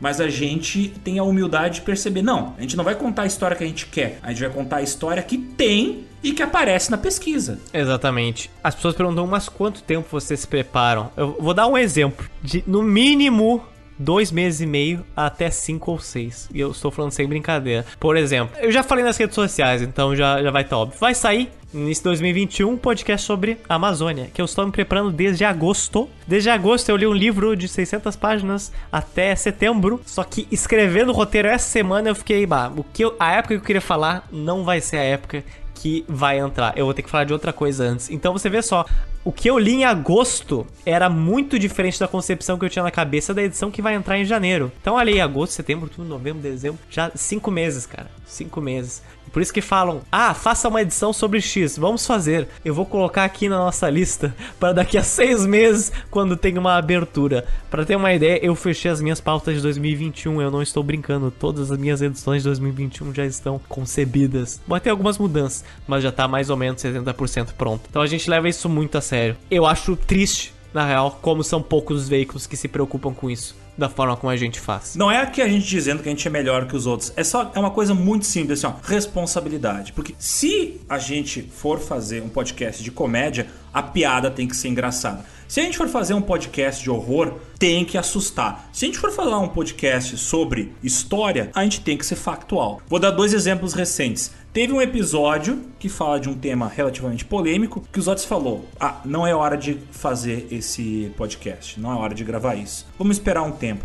Cara, eu li dois livros, eu assisti alguns vários documentários. Ele fala de um tema polêmico e ele tá na gaveta porque a gente só vai gravar quando a gente sentir firmeza nele. Tem um outro episódio que ele fala sobre um tema que é completamente tranquilo de falar. O problema é que ele é um tema tão recente, a descoberta do evento histórico, que eu tô esperando os arqueólogos tirar do chão coisas novas para daí eu fechar a pauta. Então, ah, de novo, é aquela responsabilidade em relação à qualidade da informação é que orienta quando é que vai sair o episódio. Certas coisas eu queria já falar, mas infelizmente eu não posso me descolar da realidade. Se eu falar certas coisas agora, existem certos temas que necessariamente sempre vão ser mais delicados que outros. Isso é óbvio, assim é o mundo. Mas temas que vão te exigir muito mais sensibilidade, você vai ter que tomar muito cuidado e você vai ter que estar preparado para mais certos tipos de imprevistos que podem ocorrer. Eu já tô me preparando há muito tempo para certos temas que eu quero muito falar, mas eles são muito sensíveis para um certo grupo de pessoas que eu acho um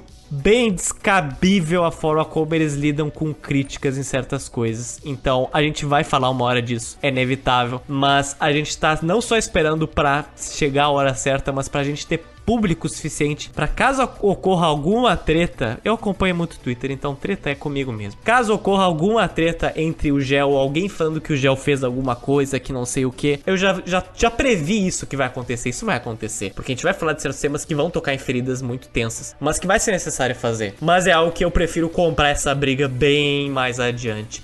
A ponto de que vai ter gente disposta a falar: não, cara, o Gel fala sobre várias coisas do mundo inteiro, entendeu? E as críticas que tu fez não fazem muito sentido. Eu quero pessoas dispostas a pensar assim, porque tem temas que infelizmente se tornaram meio que um limbo, que ninguém meio que fala, mas ninguém diz que é verdade, ninguém diz que é mentira. E se eu falar, com certeza vão apontar o dedo pra gente. Vai acontecer, mas eu só tô me preparando por essa dor de cabeça. Ah, no, no, no GeoPizza a gente já teve que lidar com gente que não acreditava no Holocausto. Então, tipo, sempre vai ter alguém descreditando algum fato histórico é, verificado, sabe? O problema é quando um fulano descredita um fato histórico. Agora é quando um cara promove um ataque coordenado no Twitter. E isso acontece muito e eu já vi muito acontecer. E eu acho que vai acontecer uma hora com o gel, mas eu só tô me preparando para isso.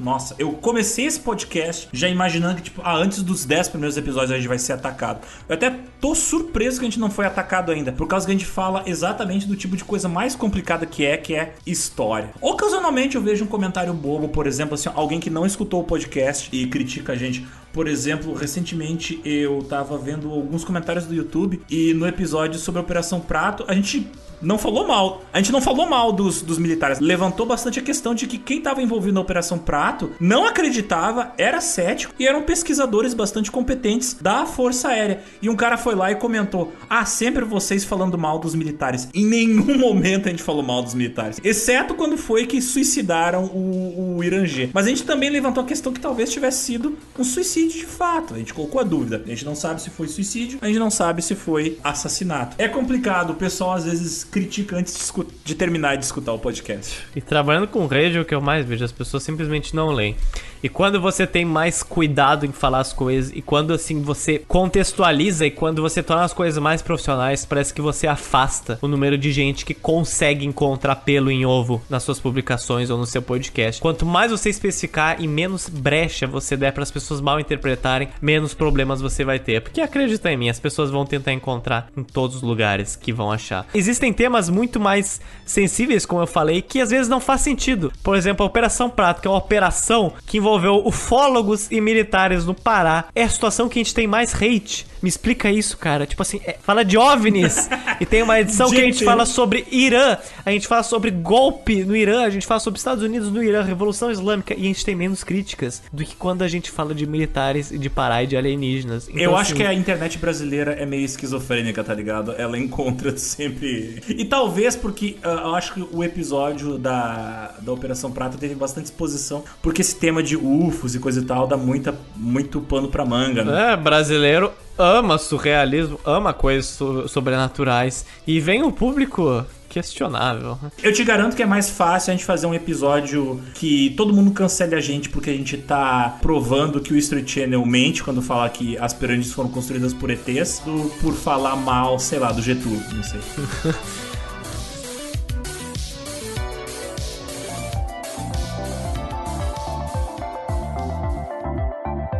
Parece um pouco banal isso que eu falei de adaptar certas narrativas ao tipo de história que tu conta, mas isso, gente, guia tudo que você vai falar.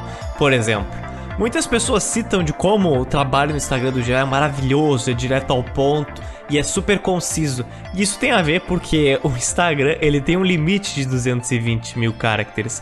Então é muito mais fácil você ir direto ao ponto nesse texto do que você ficar falando de uma forma um pouco mais extensa, fatos que podem ser resumidos e que não são pro Instagram. Você vê que muitas páginas simplesmente pega, sei lá, trechos do Wikipedia e joga no Instagram. Não é um tipo de conteúdo feito para rede social.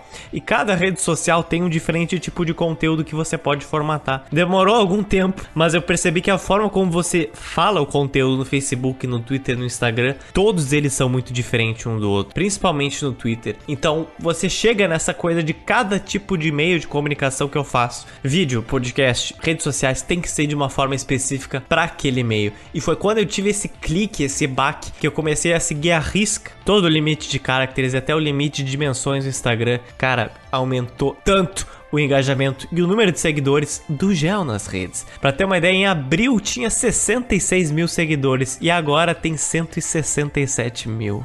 Então, desde abril até agora, na época que eu estou gravando esse podcast, porque vocês estão ouvindo mais umas semanas à frente, eu estou gravando dia 11 de dezembro. Dia 11 de dezembro, desde agora até abril, teve um aumento de 100 mil seguidores. E é exatamente na época que eu me toquei dessas nuances. Então, você precisa ser pessoal. Você não vai conseguir fazer trabalho fácil. Ao menos é o que a dica que a gente pode dar, e esse foi o nosso trabalho. Cara, nunca foi fácil de fazer o gel. Quer dizer, no início, quando eu não levava muito a sério, era. E era por isso que eu não podia continuar da forma como tava. E você repara isso até mesmo olhando as publicações antigas do gel, lá de 2019, 18, então, é praticamente reconhecível. Parece que a página era administrada por outra pessoa. Parece que mataram o administrador antigo do Joe Pizza e substituíram ele. Mas, cara, são cliques mentais que você dá que faz toda a diferença. Não sendo muito cético, mas até sendo realista. É bem provável que se eu não tivesse intensificado as mídias do gel ele não se tornaria tão popular assim, ao menos no meu primeiro instante. Então, agora o podcast ele já é indicado por várias pessoas que ouviram e passam para seus amigos, mas no início, o que que ia diferenciar o Gel lá em 2019? O que que é fazer uma pessoa escutar o Gel e não os 300 milhares de podcasts que já existiam sobre história, sobre geografia e geopolítica? Então,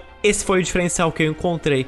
Cada um vai encontrar o seu. E não, não tô dizendo que você precisa fazer isso, super investir em redes sociais, caso você queira fazer algo minimamente parecido. Mas foi isso, por exemplo, que eu fazia. Eu trabalhava com isso, então eu adaptei a realidade do GEAL. E se vocês acompanharam o podcast até agora, vocês percebam que todas as habilidades e todas as experiências de vida que eu e os Otis tivemos até o momento de começar o podcast foi o que deram origem ao GeoPizza. O DNA do GeoPizza do podcast veio a partir de tudo aquilo que a gente gostava e que nos influenciou e que a gente aprendeu. Então é engraçado como, de novo, tudo se cruza para daí no final gerar um evento histórico. Então o GeoPizza por si só se tu for analisar ele, ele segue o mesmo padrão dos eventos históricos que a gente analisa através do GeoPizza. E é curioso também a gente até falar de como mídias, as novas mídias vão mudar a forma como a gente consome e distribui conteúdo. Podcast, vídeos, imagens em redes sociais. E você vê que muitas contas em redes sociais, elas replicam conteúdos. Eu também fui assim, não é algo que eu sou contra. Mas você vê a nítida diferença entre um conteúdo que foi feito para ser consumido no Instagram e um conteúdo, por exemplo, que é um mapa de um geoatlas, ou que é retirado de um livro de geografia ou de história. Então, provavelmente daqui a alguns anos para frente, embora agora já esteja bem notável. A gente vai ver como a gente vai ter conteúdo produzido para redes sociais em talvez um futuro que não exista mais Instagram. Da mesma forma como a gente vê vários livros, atlas, ilustrações em certos livros que a gente nem consome mais. Então, isso é muito curioso e é engraçado ver como é um certo tipo de conteúdo feito a partir de mídias que estão, entre muitas aspas, né, recém se popularizando. Então, isso eu acho muito curioso.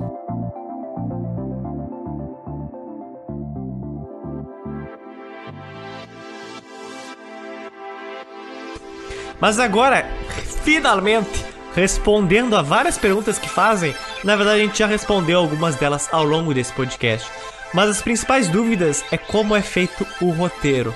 Ainda a gente se basear em livros e fontes e artigos Frequentemente a gente consulta profissionais de outras áreas. Ao menos eu consulto, por exemplo, o André Reis, que maravilhoso ouvinte aqui, professor de história em Horizontina, Rio Grande do Sul. Quando a gente toca em temas históricos, ele vem às vezes me dá uma luz, ou às vezes eu mando para ele e pergunto: "Falei uma bobagem muito ridícula?" E ele fala sim ou não. Para temas biológicos, a gente fala e a gente já recebeu aqui a participação do Eduardo Lobel. Eduardo Lobel que inclusive agora está trabalhando no Butantan, Alexandre. Alexander. Ele que vai salvar a humanidade do Covid. Aguardem, hein? Para questões jurídicas, a gente fala e já participou aqui também o Tânios, famoso Tânios, formado em Direito Civil que trabalha no Ministério Público. Para entrar sobre temas geográficos, seja no podcast ou nas publicações do GEL, eu falo também com o meu amigo formado em Geografia, o Pedro Ugaldi. Abraço a todos vocês. Mas aqui vamos para um pequeno resumo da ópera, assim, de maneira bem simples, em broad strokes.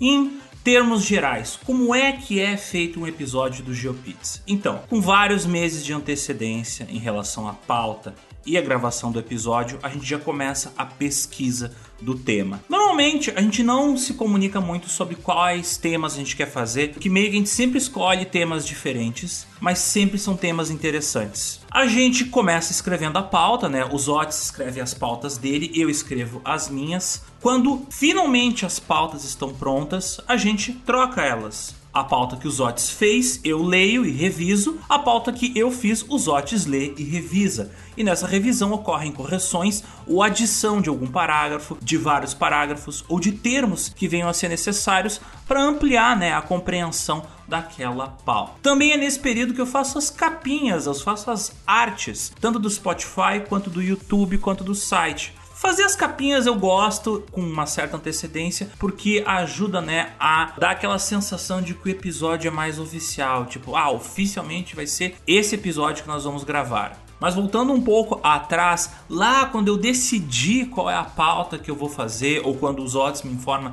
que tem uma pauta que ele vai fazer no futuro, eu já faço a pesquisa de trilhas sonoras. Por quê? Isso toma um dia inteiro, às vezes, para eu visitar sites que disponibilizam o download de trilhas de filmes, de jogos. Eu preciso pesquisar nos canais do YouTube de trilhas gratuitas. É um grande crowdsourcing de material, de música que eu preciso fazer, que às vezes me toma muito tempo e eu não gosto de deixar isso para ficar em cima da hora. Então, para quando eu estiver lá editando, eu só ir lá e pegar as músicas prontas da pasta onde eu, deixei elas, eu já baixo tudo, 12 horas, vezes 13, 20 horas de trilha sonora e faço uma pré-mixagem delas, né? Aplico um efeito onde toda a música fica com o mesmo volume, para que depois, quando eu estiver fazendo a edição da trilha, eu só mexo ali no volume e pá e pum. Agora vamos falar da gravação. Como é que é feita a gravação de cada episódio? Estando pronta a pauta, a gente vai lá e tipo, ó, tal dia da semana, em tal horário, vamos gravar o episódio. E a gente pega os nossos microfones, conecta no PC e bora gravar o episódio. E eu lembro também que na época, Zotes, no início do GeoPizza, a gente gravava tudo presencialmente. A gente demorava horas para chegar lá, eu saindo de Cachoeirinha, tu saindo da, da tua torre acastelado, né? Vindo ali Ai, de Uber, eu vindo, né, no meu ônibus de Cachoeirinha, tudo para gravar presencialmente ali na Submerso Filmes. E eu lembro que, tipo, isso dava um puta trabalho, porque demorava horas para ir, horas para voltar. Às vezes tu se atrasava muito, às vezes eu me atrasava, a gente às vezes jantava lá. Tem um episódio que eu tô jantando enquanto eu tô gravando. Absurdo, cara. fantástico, Absurdo. fantástico, adoro aquilo. Então, tinha essa questão, né? A gente não gravava à distância. Isso acabou, né, por causa do Covid. O Covid foi o que matou as gravações presenciais do GeoPizza. Mas outra coisa que matou as gravações presenciais do GeoPizza foi o fato de que a gente comprou agora microfones, Otis. Microfones, um para cada um, individualmente, dois microfones de alta qualidade de áudio. Exact. Até porque gravar áudio é mais tranquilo do que gravar vídeo, né? Os arquivos são bem mais leves e o computador não trava no meio da gravação. Exceto pelo Craig do Discord, que ele é louco e ele trava no meio da gravação, mas atualmente a gente tá, né, sempre evoluindo, sempre procurando. Já abandonou ele, graças a, gente, a, Deus. a gente acabou de abandonar o Craig porque já tava, já tava impossível, então a gente agora tá utilizando programas individuais, cada um na sua casinha, gravar, gravando cada um a sua faixa de áudio. Simplificando muito como é que tá o processo hoje, a gente utiliza o Discord para mandar links entre si e para ter uma comunicação de áudio, mas cada um em sua casa grava separadamente a sua faixa de áudio. Eu em casa utilizo o Audacity, os Otis utilizam um gravador automático do Windows, né, que já vem dentro do Windows 10.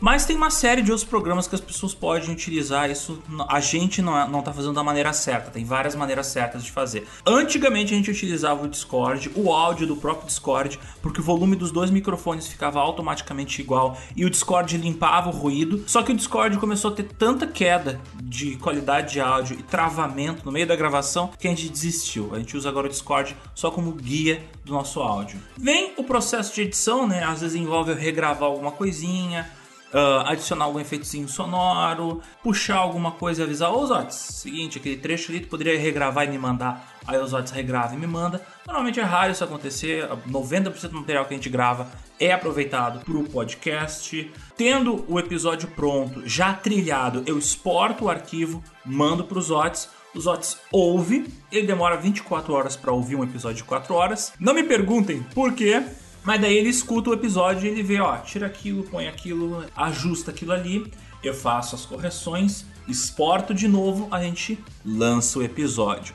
E tendo esse episódio fechado, bonitinho, pronto, eu gero os gráficos ali de waves de áudio e aplico no Premiere Pro e exporto a versão em vídeo do podcast para colocar no YouTube. Atualmente, como eu já falei antes, a gente não tem mais a gravação dos nossos rostinhos, mas um dia vai voltar. Por enquanto só as nossas vozes ali e a capinha do episódio no YouTube. Mas tá lá no, no YouTube todos os episódios que também saem no Spotify.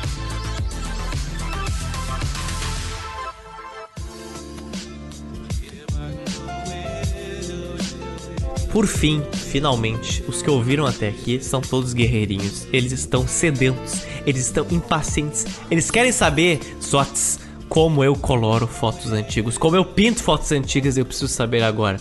E eu vou falar uma coisa muito simples. Tudo que a gente aprendeu e que a gente faz até aqui foi tentativa e erro e foi muita coisa árdua no osso. Coloração antiga foi algo que eu eu já trabalhava com ilustração desde 2000 e 2018, mas eu comecei a ilustrar em 2015. Foi só em 2020 que eu me senti seguro a postar algumas colorações que eu fazia. Então, assim, não existe uma linha que você vai ter que seguir ou um tipo de aprendizado que você vai ter que fazer para colorir fotos antigas. Claro, tem maquetes, tem facilidades, mas não existe um tipo de caminho. Existem vários. Tem muito conteúdo aí independente da internet que vocês podem pesquisar. Vale duas coisas muito importantes: a sua noção de luz. Toda cor reflete uma quantidade de luz diferente. Isso é a dica mais chave que vocês podem receber. Aprenda a diferenciar isso em fotos preto e branco, porque é possível sim. Algumas não exatamente, mas aí é que entra pesquisa histórica. É importante você ter um background histórico para você entender que tipo de roupa as pessoas usavam em 1880? Eram casacos mais marrons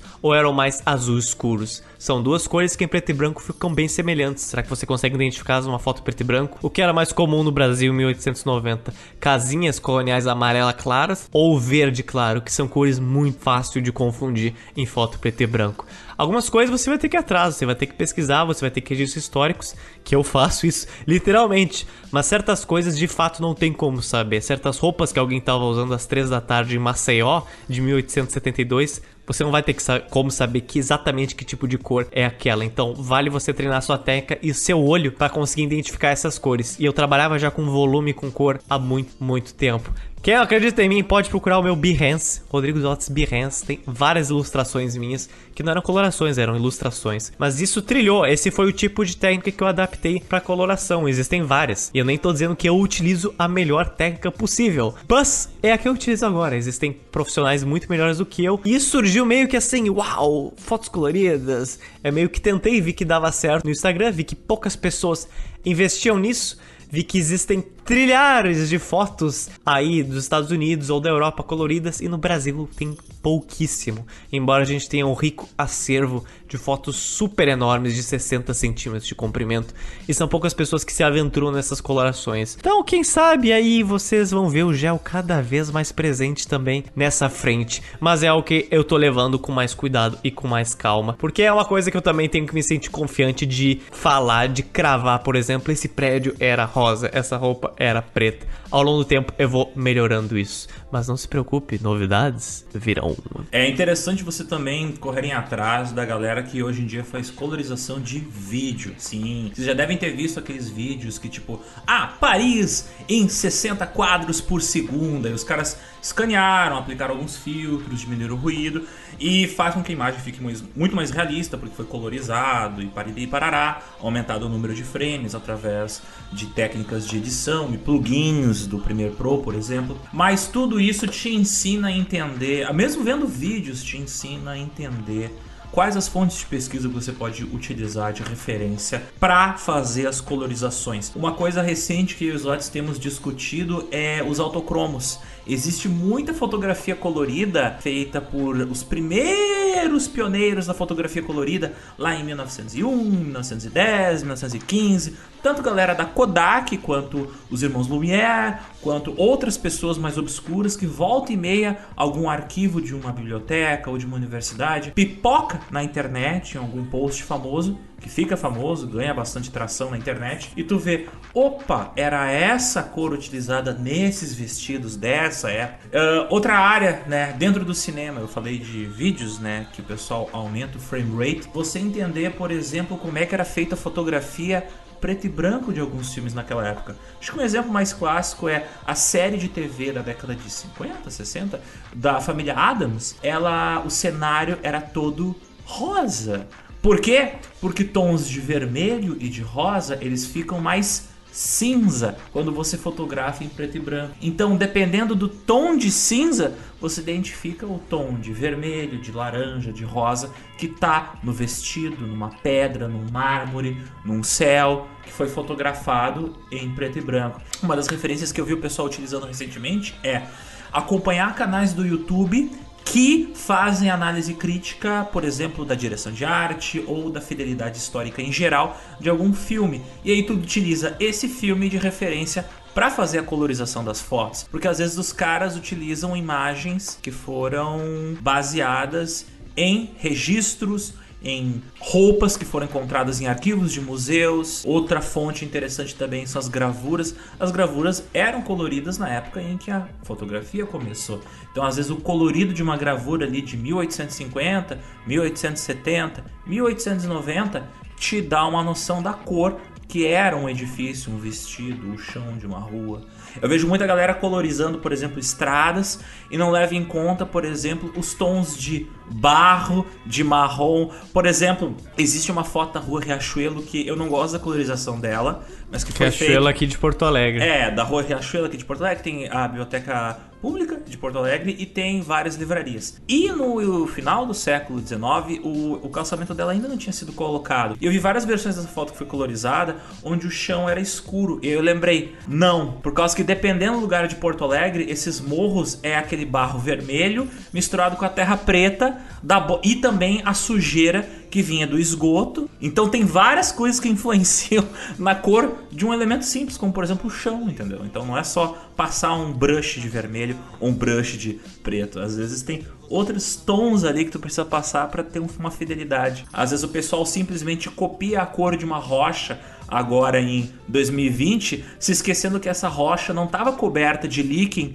e, e poeira na década de 10. Eu já vi gente colorizando a Estátua da Liberdade com a cor verde, quando originalmente ela tinha cor de bronze, Bronze. porque ela não tinha enferrujado ainda. Então, colorização envolve muita pesquisa. É, é, é meio maluco, assim, é um mundo todo envolvido em uma coisa que aparentemente parece ser tão simples. Tá longe de ser. E quando você entende que cada cor não só reflete a cor que ela é, mas vários outros tons, aí também o jogo muda. Como comparação, estão surgindo agora famosos óculos que anulam o filtro azul do mundo da luz, porque a luz azul ela nos deixa mais espertos. Se você já teve a oportunidade de ver algumas dessas lentes, você coloca ela para qualquer lugar que exista sol na rua e você vai ver que todas as coisas brancas, prédios, carros, roupas das pessoas refletem muita luz azul no sol. Então isso é um ponto, por exemplo. Você vai pintar algo de branco, não é você deixar branco como tá a cor da foto preto e branco, mas você também tem o filtro RGB, Red, Green and Blue. Mas isso é realmente um mundo à parte, gente. Não vai ser eu que vou aqui dar a instrução como vocês pintarem as coisas.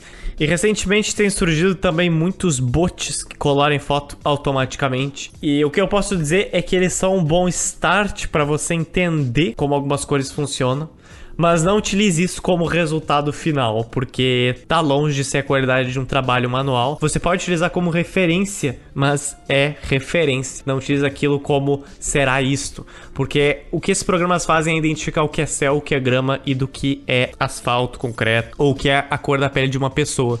E às vezes ela se engana, ela não sabe a diferença entre terra e grama, ela não sabe a diferença entre um pedaço de um céu ou um pedaço de concreto. Então várias coisas ainda vão ser melhoradas. Mas futuramente vocês vão ficar por dentro, em primeira mão, de alguns projetos que a gente tem aí pela frente relacionados a essa área. We shall see. Fiquem espertos e com as orelhas bem abertas. Um bom lugar pra ler um livro e o pensamento lá em você. Lançaram várias perguntas no Instagram quando eu abri a caixinha de comentários. Mas qua- quase todas eu já respondi aqui ao longo do podcast. Mas uma muito interessante e que eu respondi na hora, mas eu, é, eu acho muito legal. É qual o podcast que mais deu trabalho pra vocês fazerem até hoje? Cara, não sei te dizer. Eu te pergunto, Zotes, qual o episódio que mais deu trabalho pra você fazer? Ah, eu sei. Qual? Foi a primeira do Congo, porque ela foi um desejo que eu tinha muitos anos de falar algo assim. Que eu li um livro e meio, outro não cheguei a terminar, sobre isso. A segunda foi dos Aztecas, a primeira e a segunda edição foram bem difíceis, acho que a segunda foi mais. Mas foi um conteúdo basicamente que eu li todo em inglês e em espanhol. Eu não encontrei absolutamente ninguém falando com aquela profundidade em português. É bem trágico. E a terceira é a urbanização do Brasil colonial, porque são coisas que eu leio há anos e anos e anos, e várias coisas que eu aprendi sobre a urbanização do Brasil em épocas de colônia ao longo de todo o GeoPizza que eu fui aprendendo e lendo mais sobre as cidades. Então foi literalmente a compilação de vários artigos e estudos dentro de um podcast de duas horas e pouco. Então, para mim, esses foram os mais desafiadores. Foram os mais difíceis, mas eu acho que todos os podcasts no início, para mim, eu lembro que eu fazia um esforço muito maior do que agora. Então, você vai aprendendo a fazer menos esforço ao longo do tempo também. Mas não quer dizer que fique fácil.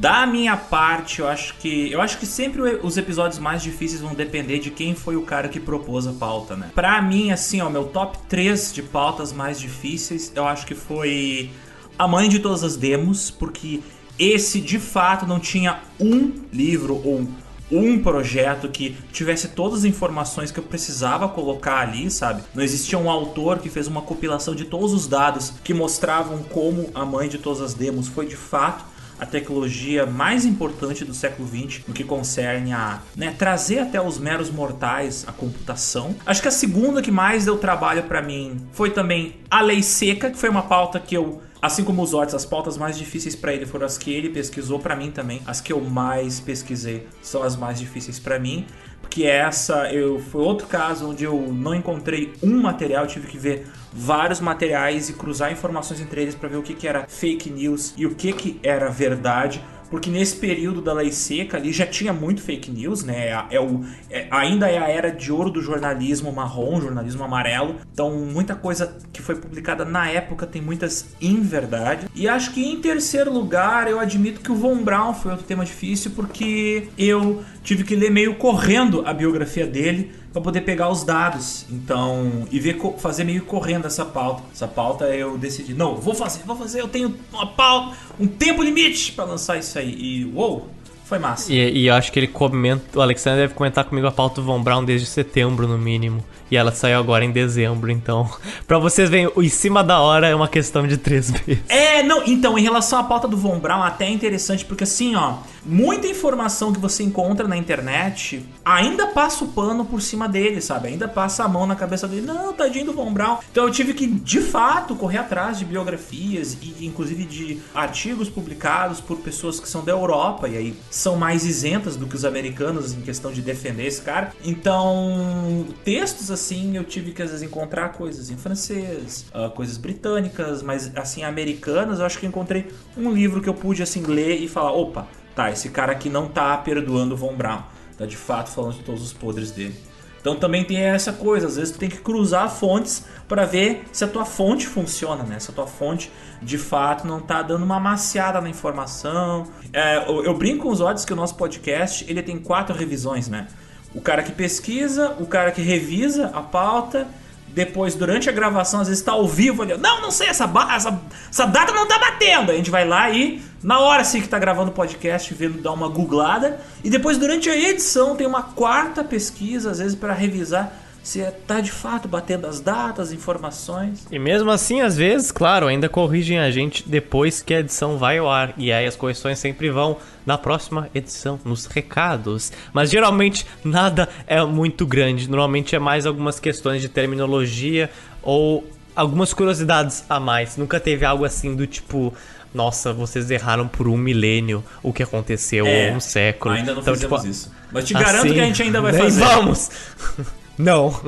Eu, eu já errei coisas nas redes sociais incríveis, porque eu faço contas rápidas, mas não são certas sempre.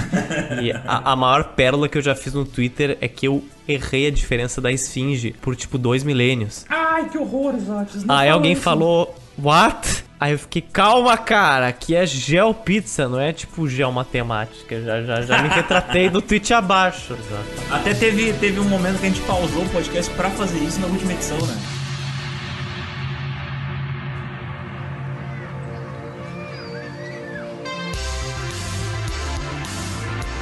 Risotes, eu trago até vocês assim, ó, cardápio da semana.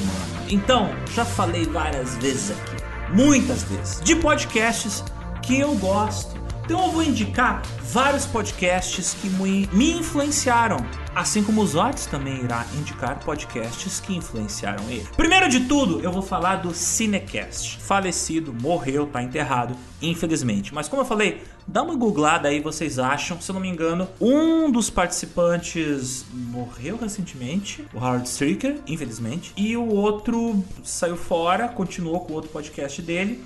Mas o Cinecast é um excelente podcast para quem gosta de cinema, história do cinema, quem gosta de história. Então eu recomendo, vão lá, escutem, é muito bom o catálogo deles. Não é tão grande, mas é um baita catálogo, assim. O que eles pecam em volume, né? Porque morreu cedo o podcast, eles ganham na qualidade de cada episódio. O outro podcast é o Pod Trash. Cara, esse podcast eu acompanho há 10 anos, se não mais. E eu amo ele porque, de novo, é muito legal e isso eu espelhei no GeoPizza, que é, primeiro faz uma longa introdução contando o setup do cenário histórico para depois ir pro teu tema. Então eles fazem muito isso. Eu aprendi muito de história do cinema com o Pod Trash. Eles falam de filme trash, mas eu aprendi muito sobre cinema com eles. Porque eles, sabe, às vezes através do mau exemplo é que tu aprende como é que tu faz bem feito, né?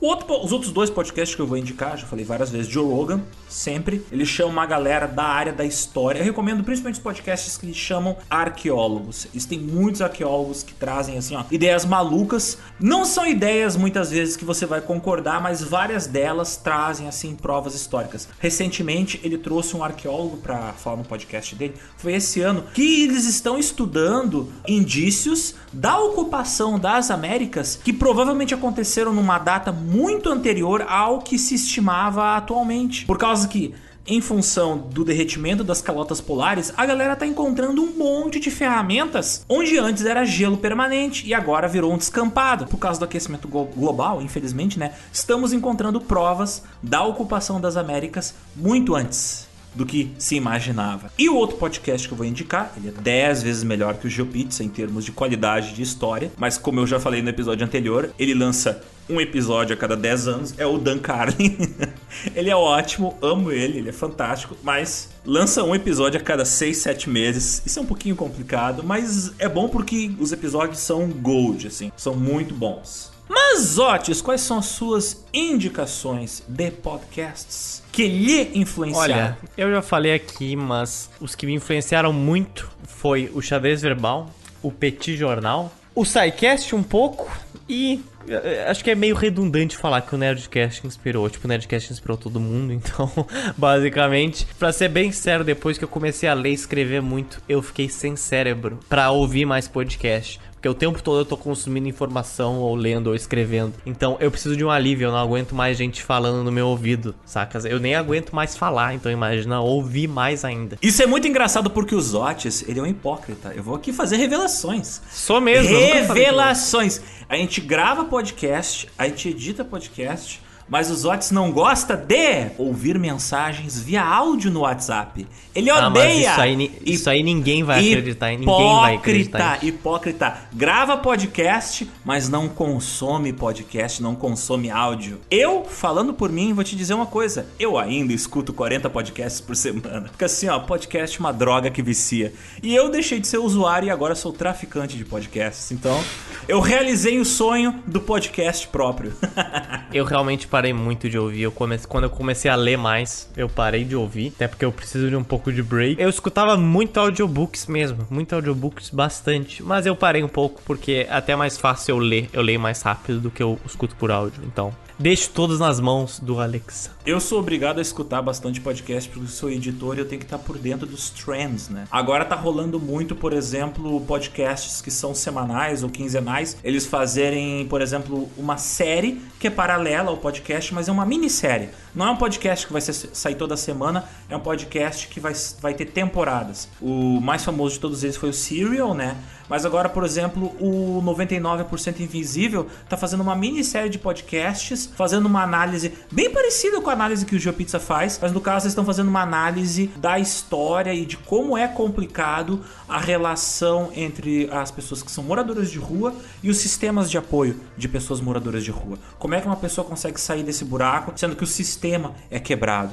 Então é bem legal que eles analisam o sistema de amparo, suas falhas e a galera que trabalha lá dentro tentando melhorar. E é uma minissérie bem pequenininha dentro do podcast. Eu tô pensando, bah, vai que um dia né, o GeoPizza faz umas minisséries assim, paralelas ao GeoPizza. Mas isso quando a gente, né, for grandão. A gente ainda não é big boys, a gente ainda é apenas chamando na tele as mensagens dos nossos ouvintes. Quais são as mensagens que você tem aí para nos falar, Zotes? O que, que os ouvintes comentaram sobre a segunda parte da biografia do Von Braun? O Luciano C. Silva, no Twitter, ele fez vários comentários muitíssimos interessantes sobre o programa espacial soviético e estadunidense. E uma coisa que ele falou é que não foram só planos do V2 que os soviéticos encontraram. Um engenheiro de alto nível da equipe de Von Braun o Helmut Grotrup não foi para os Estados Unidos com os demais membros da equipe do Von Braun, mas sim foi para a União Soviética. E sim, colaborou com os soviéticos para construir o R-7. Com os projetos encontrados, o Sergei Korolev, que foi um personagem tão genial quanto Von Braun, que coordenou o programa espacial russo, conseguiu fabricar o R-7, que esse foi o foguete que lançou o Sputnik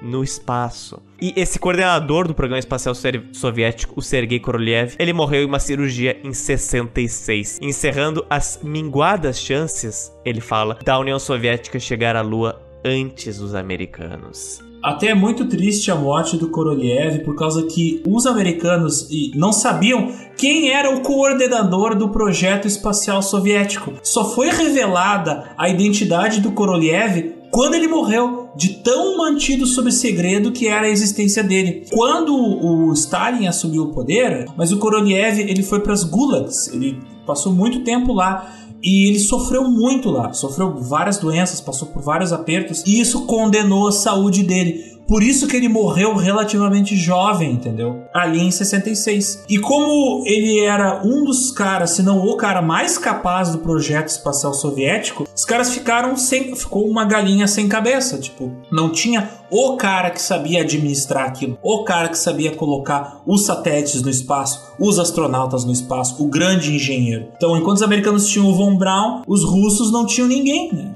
Com a diferença que o Korolev não era um bandido, né? Ele foi vítima de crimes. Então, por causa da tortura que ele sofreu nas gulags, infelizmente o cara morreu cedo e acabou atrasando todo o projeto, atrapalhando, né? Todo o projeto espacial soviético. Agora eu tenho um comentário do Kaique Matos 1. Ele comenta: Gostei muito do tema desse episódio. Uma sugestão de pauta que gostaria de fazer era sobre a guerra de Canudos. E eu digo, Zotes, como é que anda a sua pauta sobre Canudos? Alguém tem que atender o pedido dos outros, né, Alexandre? Alguém tem que dar pro, pro povo o que eles querem. Aguarde que ano que vem, Canudinhos, a Bahia vai chegar aí no seu feed. No Instagram, usuário com o um nome muito curioso, que é o. Só pra você conseguir se identificar, não é mesmo? J471118. Ele fala: Peço perdão a Deus por não ter gostado desse podcast na primeira vez que eu ouvi. E eu falei pra ele: Olha, a gente mudou tanto desde as primeiras edições que é praticamente irreconhecível. Eu também, se eu escuto hoje, eu odeio. Então, assim, você tá mais do que no seu direito. Gostou agora? Excelente, só ganhou pontos. E cara, robôs com essa numeração aí, com essa linha de, com essa numeração aí, código de barra, não precisam pedir desculpas a Deus, não se preocupe, a gente perdoa. O Marcos Damon, ele falou: "Parabéns novamente pelo podcast brilhante. Fiquei emocionado quando vocês falaram sobre o meu comentário no último podcast. Olha só. Agora estamos falando e agora, o... então veja só. Ah! E o alemão de vocês está bacana, não se preocupem. Eu, eu duvido, eu duvido. É do Alexander, eu duvido. Sobre, é, sobre a primeira parte do podcast do Von Braun, a série da Apple For All Mankind, reescreve a história da corrida espacial dizendo que os soviéticos chegaram primeiro na Lua e o Von Braun é uma figura importante na história que perde a sua credibilidade porque um senador americano deixa público o papel dele na SS, de que ele sabia sobre os trabalhadores forçados fazendo os foguetes. É até interessante, na série é o Nixon que quer eliminar o Von Braun, então fala, ó, libera aí os documentos secretos sobre o Von Braun. E aí o Marcos Damon continua com o comentário dele E não pude deixar de perceber a soundtrack do Return to Castle Wolfenstein ao fundo. Cara, é óbvio que a gente ia colocar uma trilha, né? E ele completa seu comentário. Parabéns e continuem com o trabalho sensacional. PS, acabo de me tornar um visconde. Então, Marcos Damon já está dentro do nosso feudo, o Geoburgo. Exa diretamente de Nuremberg, Germany. Por fim, no Instagram, o Mobius Bruno fala que esse cara, ele era inacreditável, o Von Braun no caso. Só o projeto do Agregate 4 já mostra isso. Também o Thiago Nogueira no Twitter, ele perguntou: "É o momento para darmos feliz Natal e um próspero ano novo para o podcast Joe Pizza? Ou ainda terá algum episódio entre o Natal e o Ano Novo? Ainda mais com os apresentadores enchendo a barriga de pavê, mas é aquele que é para comer?" E eu respondo: "Ora, ora, ora. É pra ouvir, é pra ouvir. É pra ouvir. E eu lhe digo, surpresa, meu caríssimo Thiago. Essa aqui Surprise, motherfucker! é a sua fornada de Natal, a sua fornada de Ano Novo. Essa aqui, os bastidores do Gel. Então tá servido aí pra você e toda a sua família. Eu não sei se é a melhor do- a história pra você contar aí pra sua família na mesa de Natal, né? Você sabia que o CEO do Joe Pizza aí, ele já se envolveu com umas pessoas, né? Tem um passado meio, né? O Joe Pizza surgiu de descontentamento. Então tá aí toda essa história um pouco inusitada desse podcast. Podcast diferenciado, mas que vai agregar muito. O podcast de hoje foi assim, ó, típica ceia natalina. Teve lombo, né, light, os otes, né, alimentados só com grãos e vegetais. E teve ali a meu, meu... Meu Deus do céu. Então é isso, Zotes. Acho que temos uma história concisa, não muito complicada, mas cheia de atribulações, retratando qual foi, como foi a nossa jornada da infância até o GeoPizza, a épica jornada de construção deste podcast. Olha, temos esta fornada autoral, uma própria autobiografia. Uma que está- pizza antropofágica, uma pizza de carne, só que a nossa própria carne. E ela ainda está sendo escrita essa história neste exato momento. Haverão mais fornadas de Zotes e Alexander no futuro. Oh meu Deus, mas tão emocionantes quanto essa, não sei, não sei. Veremos.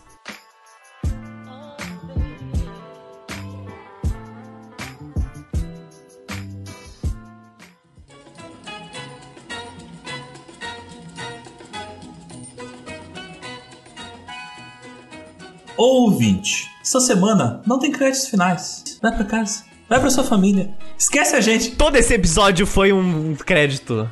Esquece, esquece a gente. Vai, vai, vai jantar com a família. Vai dar um abraço no seu pai e na sua mãe. Esquece a gente um pouquinho. Deixa de tragédia por pelo menos essa quinzena. A gente se encontra na próxima. Na próxima Na tem próxima mais. tem mais. Na próxima tem mais.